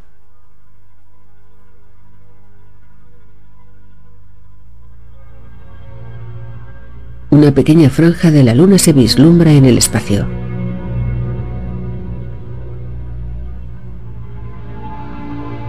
Entre la oscuridad, la nave Apolo continúa en movimiento.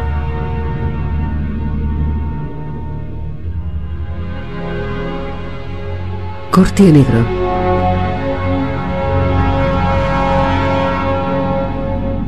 Cuarto día de misión. 76 horas 43 minutos 37 segundos.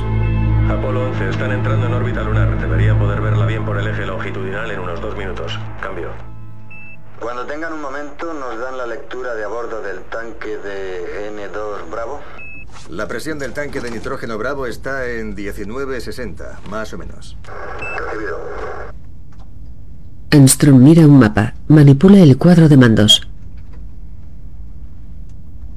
Poco a poco la oscuridad se apodera del interior de la aeronave.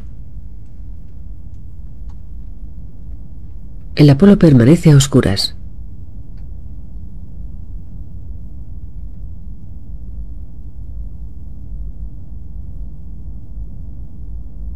La nave continúa en movimiento. A través de las ventanillas se percibe la superficie lunar. Los astronautas contemplan maravillados la escena.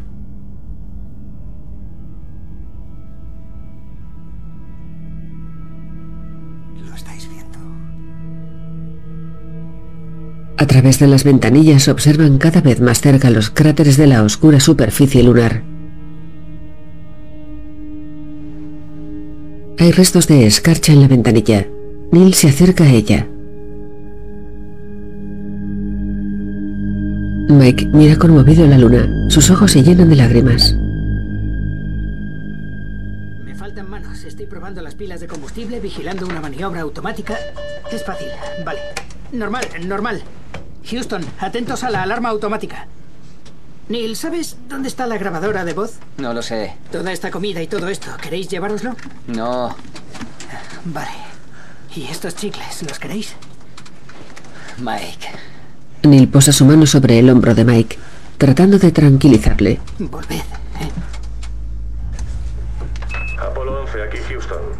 Avisen cuando estén en el módulo lunar y hayan cerrado la escotilla. Cambio. Neil y Bass atraviesan flotando el pasillo cilíndrico que les conduce al módulo lunar de la aeronave.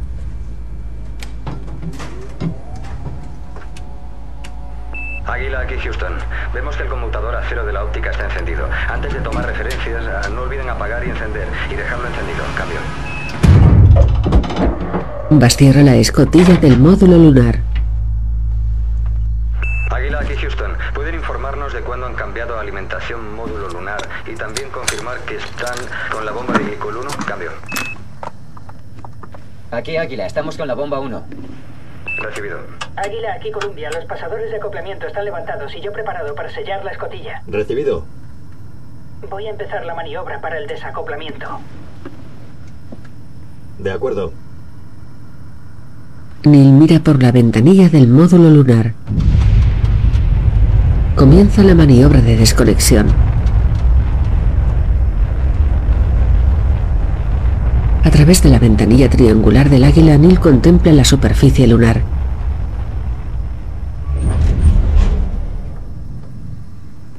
¿Os parece como hora de desacoplamiento 100 horas y 12 minutos? ¿Cuánto tienes para AOS?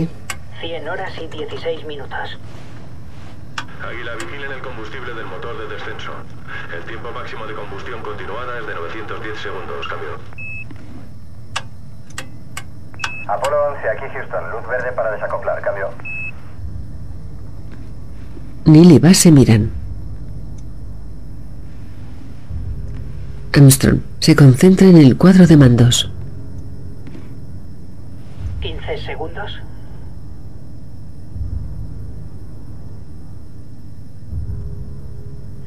Bueno, allá vamos. Neil empuña una palanca.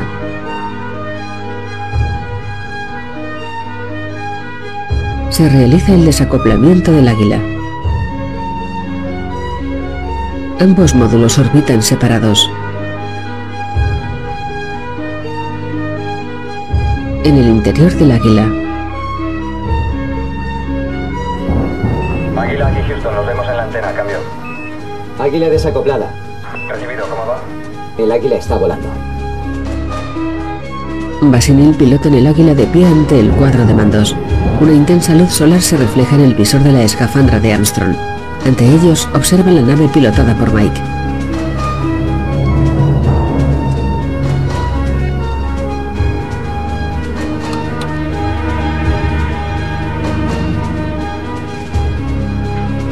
El cuadro de mandos marca 80.000 pies. El dígito desciende paulatinamente.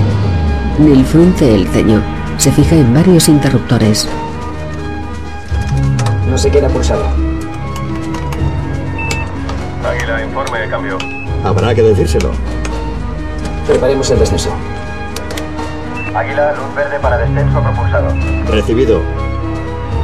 Neil y se preparan para el descenso. Es la luz de altitud. No tenemos datos de radar. En el ordenador del módulo lunar, un botón rojo permanece encendido. Procedamos. Procedemos. Cero. Ignición. Activan la ignición. El indicador de combustible desciende, marca 62%. En el cuadro de mando se enciende un piloto rojo. Alarma de programa. ¿Qué alarma es la 1202? No lo sé. Houston, informe sobre alarma 1202. Recibido, tranquilos, no hagan caso de la alarma. La nave continúa el descenso. Neil desactiva la alarma. Misma alarma.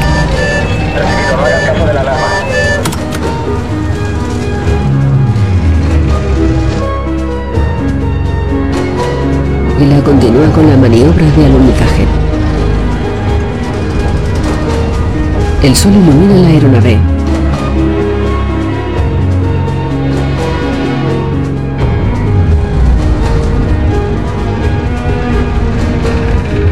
Vale, 3000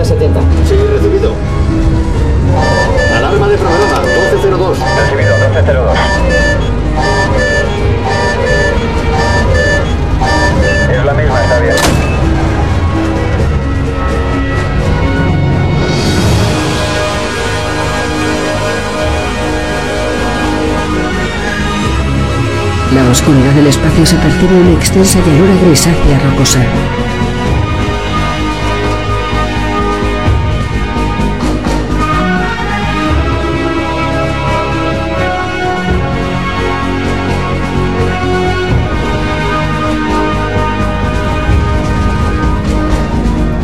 Es una zona muy rocosa. Esas piedras son del tamaño de un coche. Ahí no podemos. Neil clava la mirada en el cuadro de mandos. Se fija en el botón aportar. El indicador de combustible marca 13. Paso a manual. Activa el paso a manual. Bass observa a su compañero. La aeronave continúa la aproximación. El combustible desciende a 11. 540 pies, abajo 30. Ojo al combustible. 330. 300 pies, abajo 3 y medio. Combustible al 8%.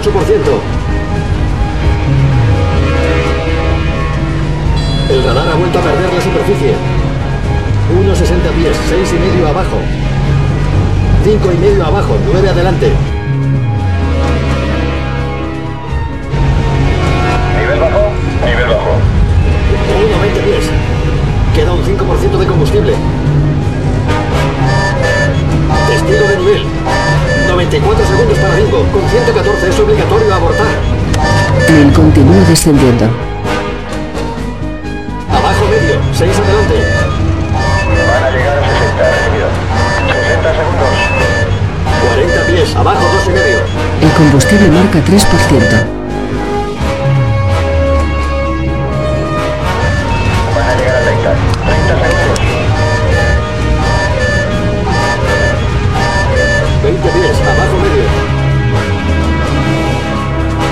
Desciende a 2%.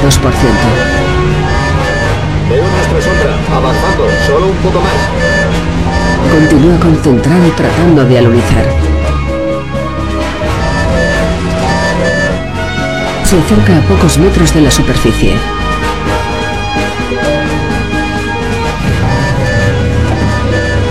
Se mantiene frío en los mandos de la nave. Continúa la maniobra.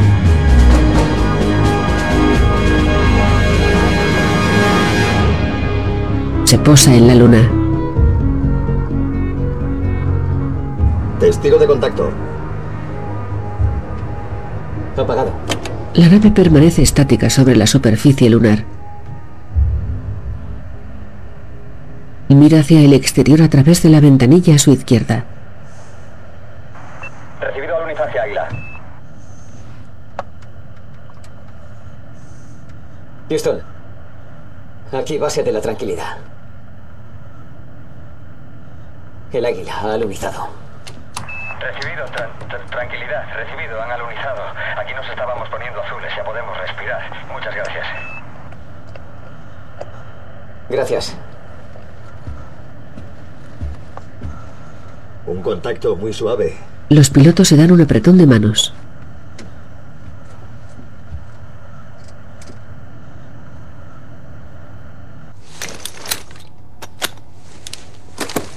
Los dos astronautas preparan su equipo espacial. En un cuadro de mandos activan el ascenso y la compresión. Bas se agacha junto a la escotilla. Trata de abrirla. Neil espera a su lado.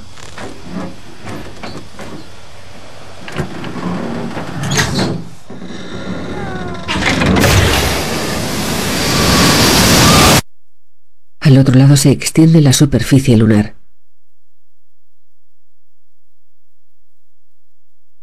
Junto a la escotilla los astronautas se miran de pie uno frente al otro.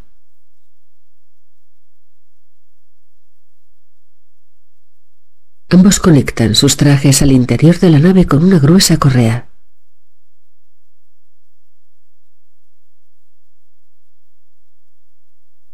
Una estructura se despliega en un lateral de la nave hasta el suelo.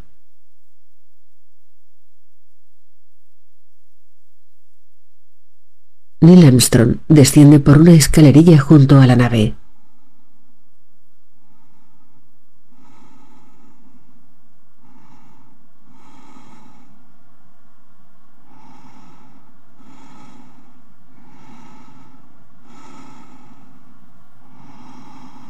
En una imagen en blanco y negro se percibe la figura de Neil descendiendo. Vale, Neil, ahora debemos bajar por la escalera. El astronauta continúa descendiendo.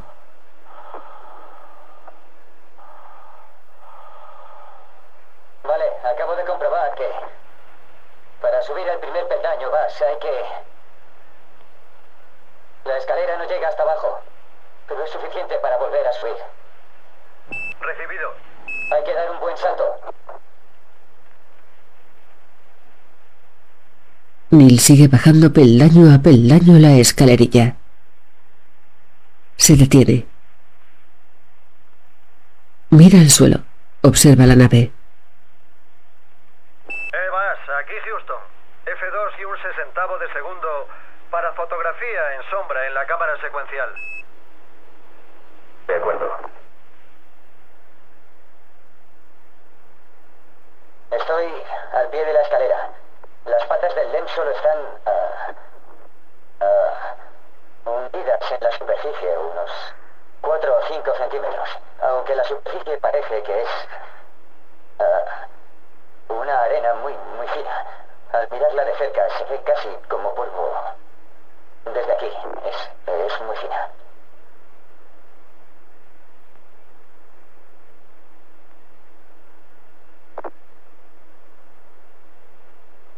Ahora voy a bajar del LEM.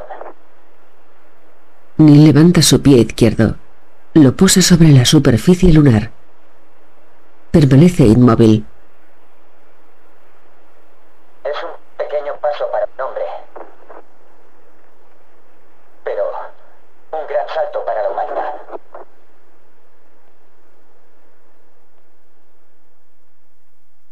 Neil mira hacia abajo. Levanta su pie del suelo. Contempla su huella.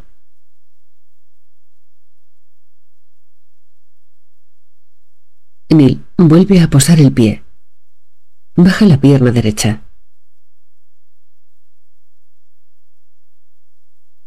Mira fijamente al suelo. Comienza a caminar lentamente. Da tres pasos. Se detiene. La cámara inicia un lento giro de 360 grados. Una panorámica de la extensa superficie lunar. A lo lejos, una intensa luz brillante ilumina la luna. Neil permanece inmóvil de pie junto a la nave. Viste el traje de astronauta con mochila, guantes y escafandra con protector solar que impide ver su cara.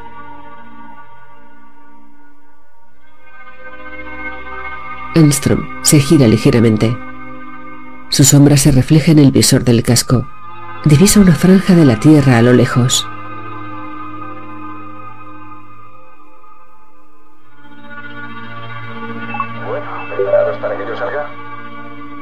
En el suelo se refleja la sombra de Bass descendiendo por la escalerilla.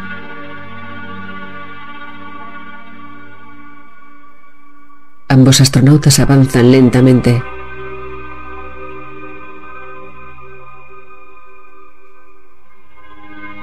Neil y Bass recogen material de la superficie lunar. Sus sombras y las de la nave se reflejan en el suelo.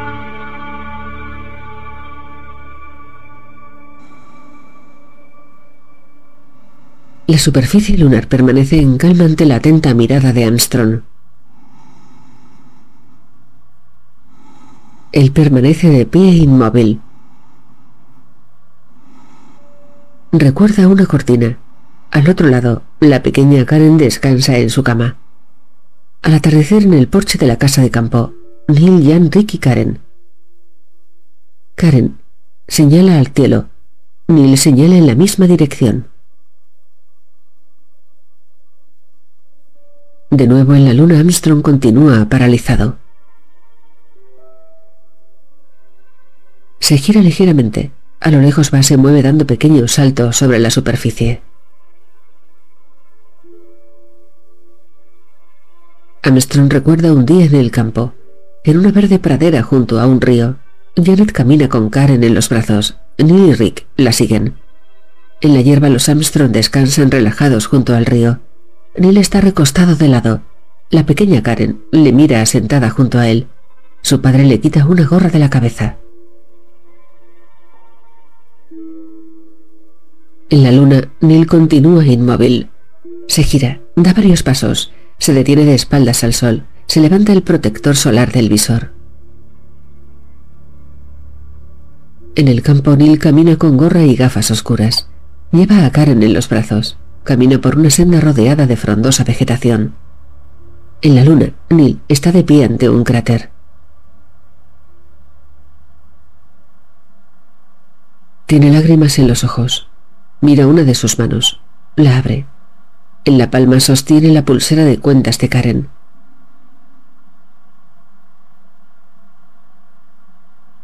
Trata de contener las lágrimas. Mira afligido el cráter.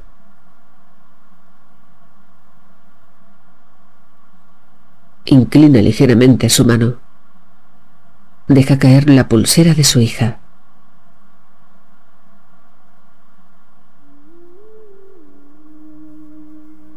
Delante del cráter, Neil Armstrong llora apesadumbrado.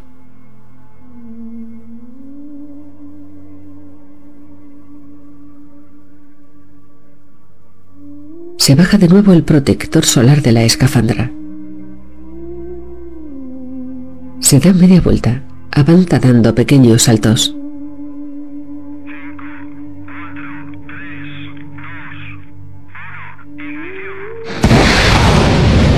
El águila despega de la superficie lunar.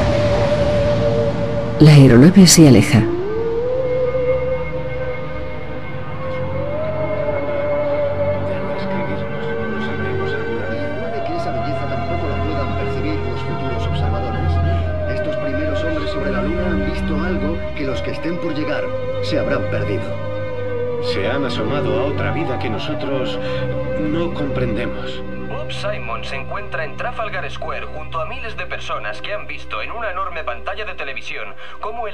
11 se posaba en la Luna. Los rumanos de a pie sienten el Apolo 11 en cierta medida como parte de su aventura personal. Se estima que las cifras de audiencia han alcanzado los cientos de millones. Quizá unos 400 millones de espectadores han visto esta emisión. Y millones de personas más escucharon por radio las voces provenientes de la Luna.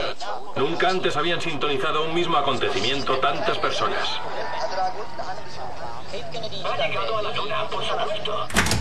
De todos los tiempos. ¿Le parece asombroso que se haya conseguido? No solo me lo parece a mí, estoy seguro de que también se lo parece al resto del país. ¿Qué opina usted? ¿De la luna? Espero que un pueda, pueda ir allí. ¿A usted le gustaría ir? Ya lo creo, ojalá pudiera ir ahora mismo. Creo que es un día muy importante, es un día histórico. Esto es algo que concierne a todo el universo, la llegada a la luna. Y como francesa, ¿qué le parece a usted? Maravilloso, siempre he confiado en Estados Unidos, sabía que no fallarían. Y en Washington, un ciudadano ha depositado un ramillete de flores en la tumba de John Fitzgerald Kennedy con una nota. Señor presidente, el águila ha alunizado. Y ciertamente, hoy que celebramos el regreso de los astronautas, es imposible no acordarse del discurso que el 35 presidente dio hace solo siete años. Si esta historia condensada de nuestro progreso nos enseña algo, es que el hombre, en su búsqueda de la sabiduría y del progreso, es perseverante y no se desalienta. Pero ¿por qué la luna? Se preguntan algunos. ¿Por qué hacer de ella nuestro objetivo? También podrían preguntarse, ¿por qué escalar la montaña más alta? ¿Por qué hace 35 años sobrevolar el Atlántico? ¿Por qué Rice juega contra Texas? Decidimos ir a la luna. Decidimos ir a la luna. Decidimos ir a la luna en esta década y hacer las demás cosas. No porque sean fáciles, sino porque son difíciles. En la Tierra, Janet sale de casa. Los reporteros la rodean. Hay carteles en el jardín. Bienvenido a casa, mi héroe. Lo has conseguido, Neil. Lunas, gracias.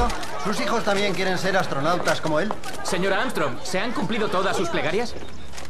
Sí, se han cumplido. ¿Cómo describiría el vuelo? Bueno, ah, solo puedo decir que ha sido de otro mundo. Gracias. En el pabellón de cuarentena, Van a pasar las tres semanas enteras de cuarentena, aunque no hay signos ni de infección ni de enfermedad. en un pasillo, Dick abre una puerta a Janet. Enhorabuena, Janet. Ella entra a una sala repleta de sillas con pala. Al otro lado de un cristal, Neil está en otra sala de espaldas con las manos en los bolsillos. Se da media vuelta, descubre a su mujer. Ella permanece inmóvil junto a la puerta. Neil se acerca lentamente al cristal. Ella se aproxima también. Se sienta en una silla ante el cristal. Al otro lado su marido se sienta en otra silla.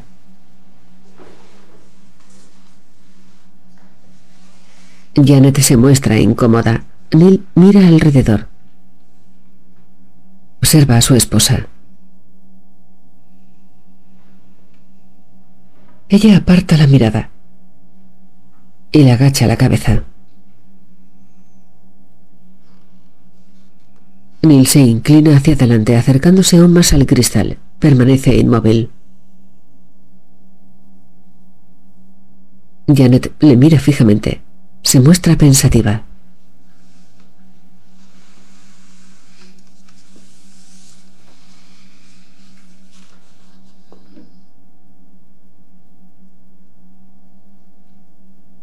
Ambos se miran a los ojos. Ella agacha la cabeza.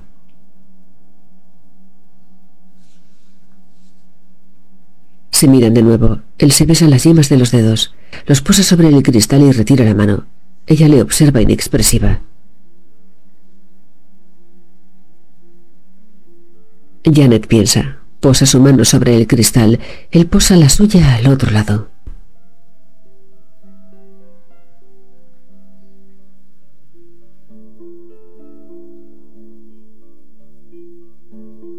Guión de Joe Singer, basada en el libro de James R. Hansen, producida por Whit Godfrey, Marty Bossen, Isaac Lasner y Damien Chazelle.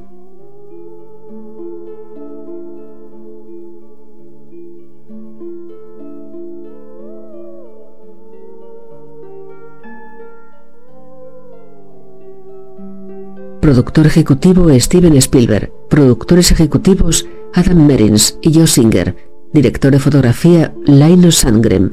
Música de Justin Haruit.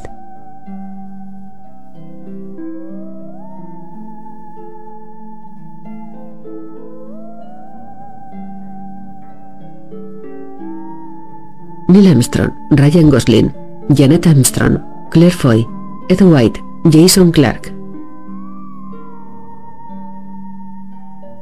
Dick Slayton, Kyle Chandler, Buzz Aldrin, Corey Stoll, Elliot C., Patrick Fouillet, Dave Scott, Christopher Abbott, Bob Kilruth, Kieron Hines, Pat White, Olivia Hamilton.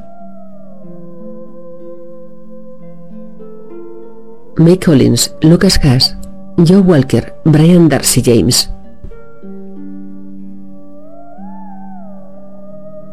Roger Safi, Corey Michael Smith.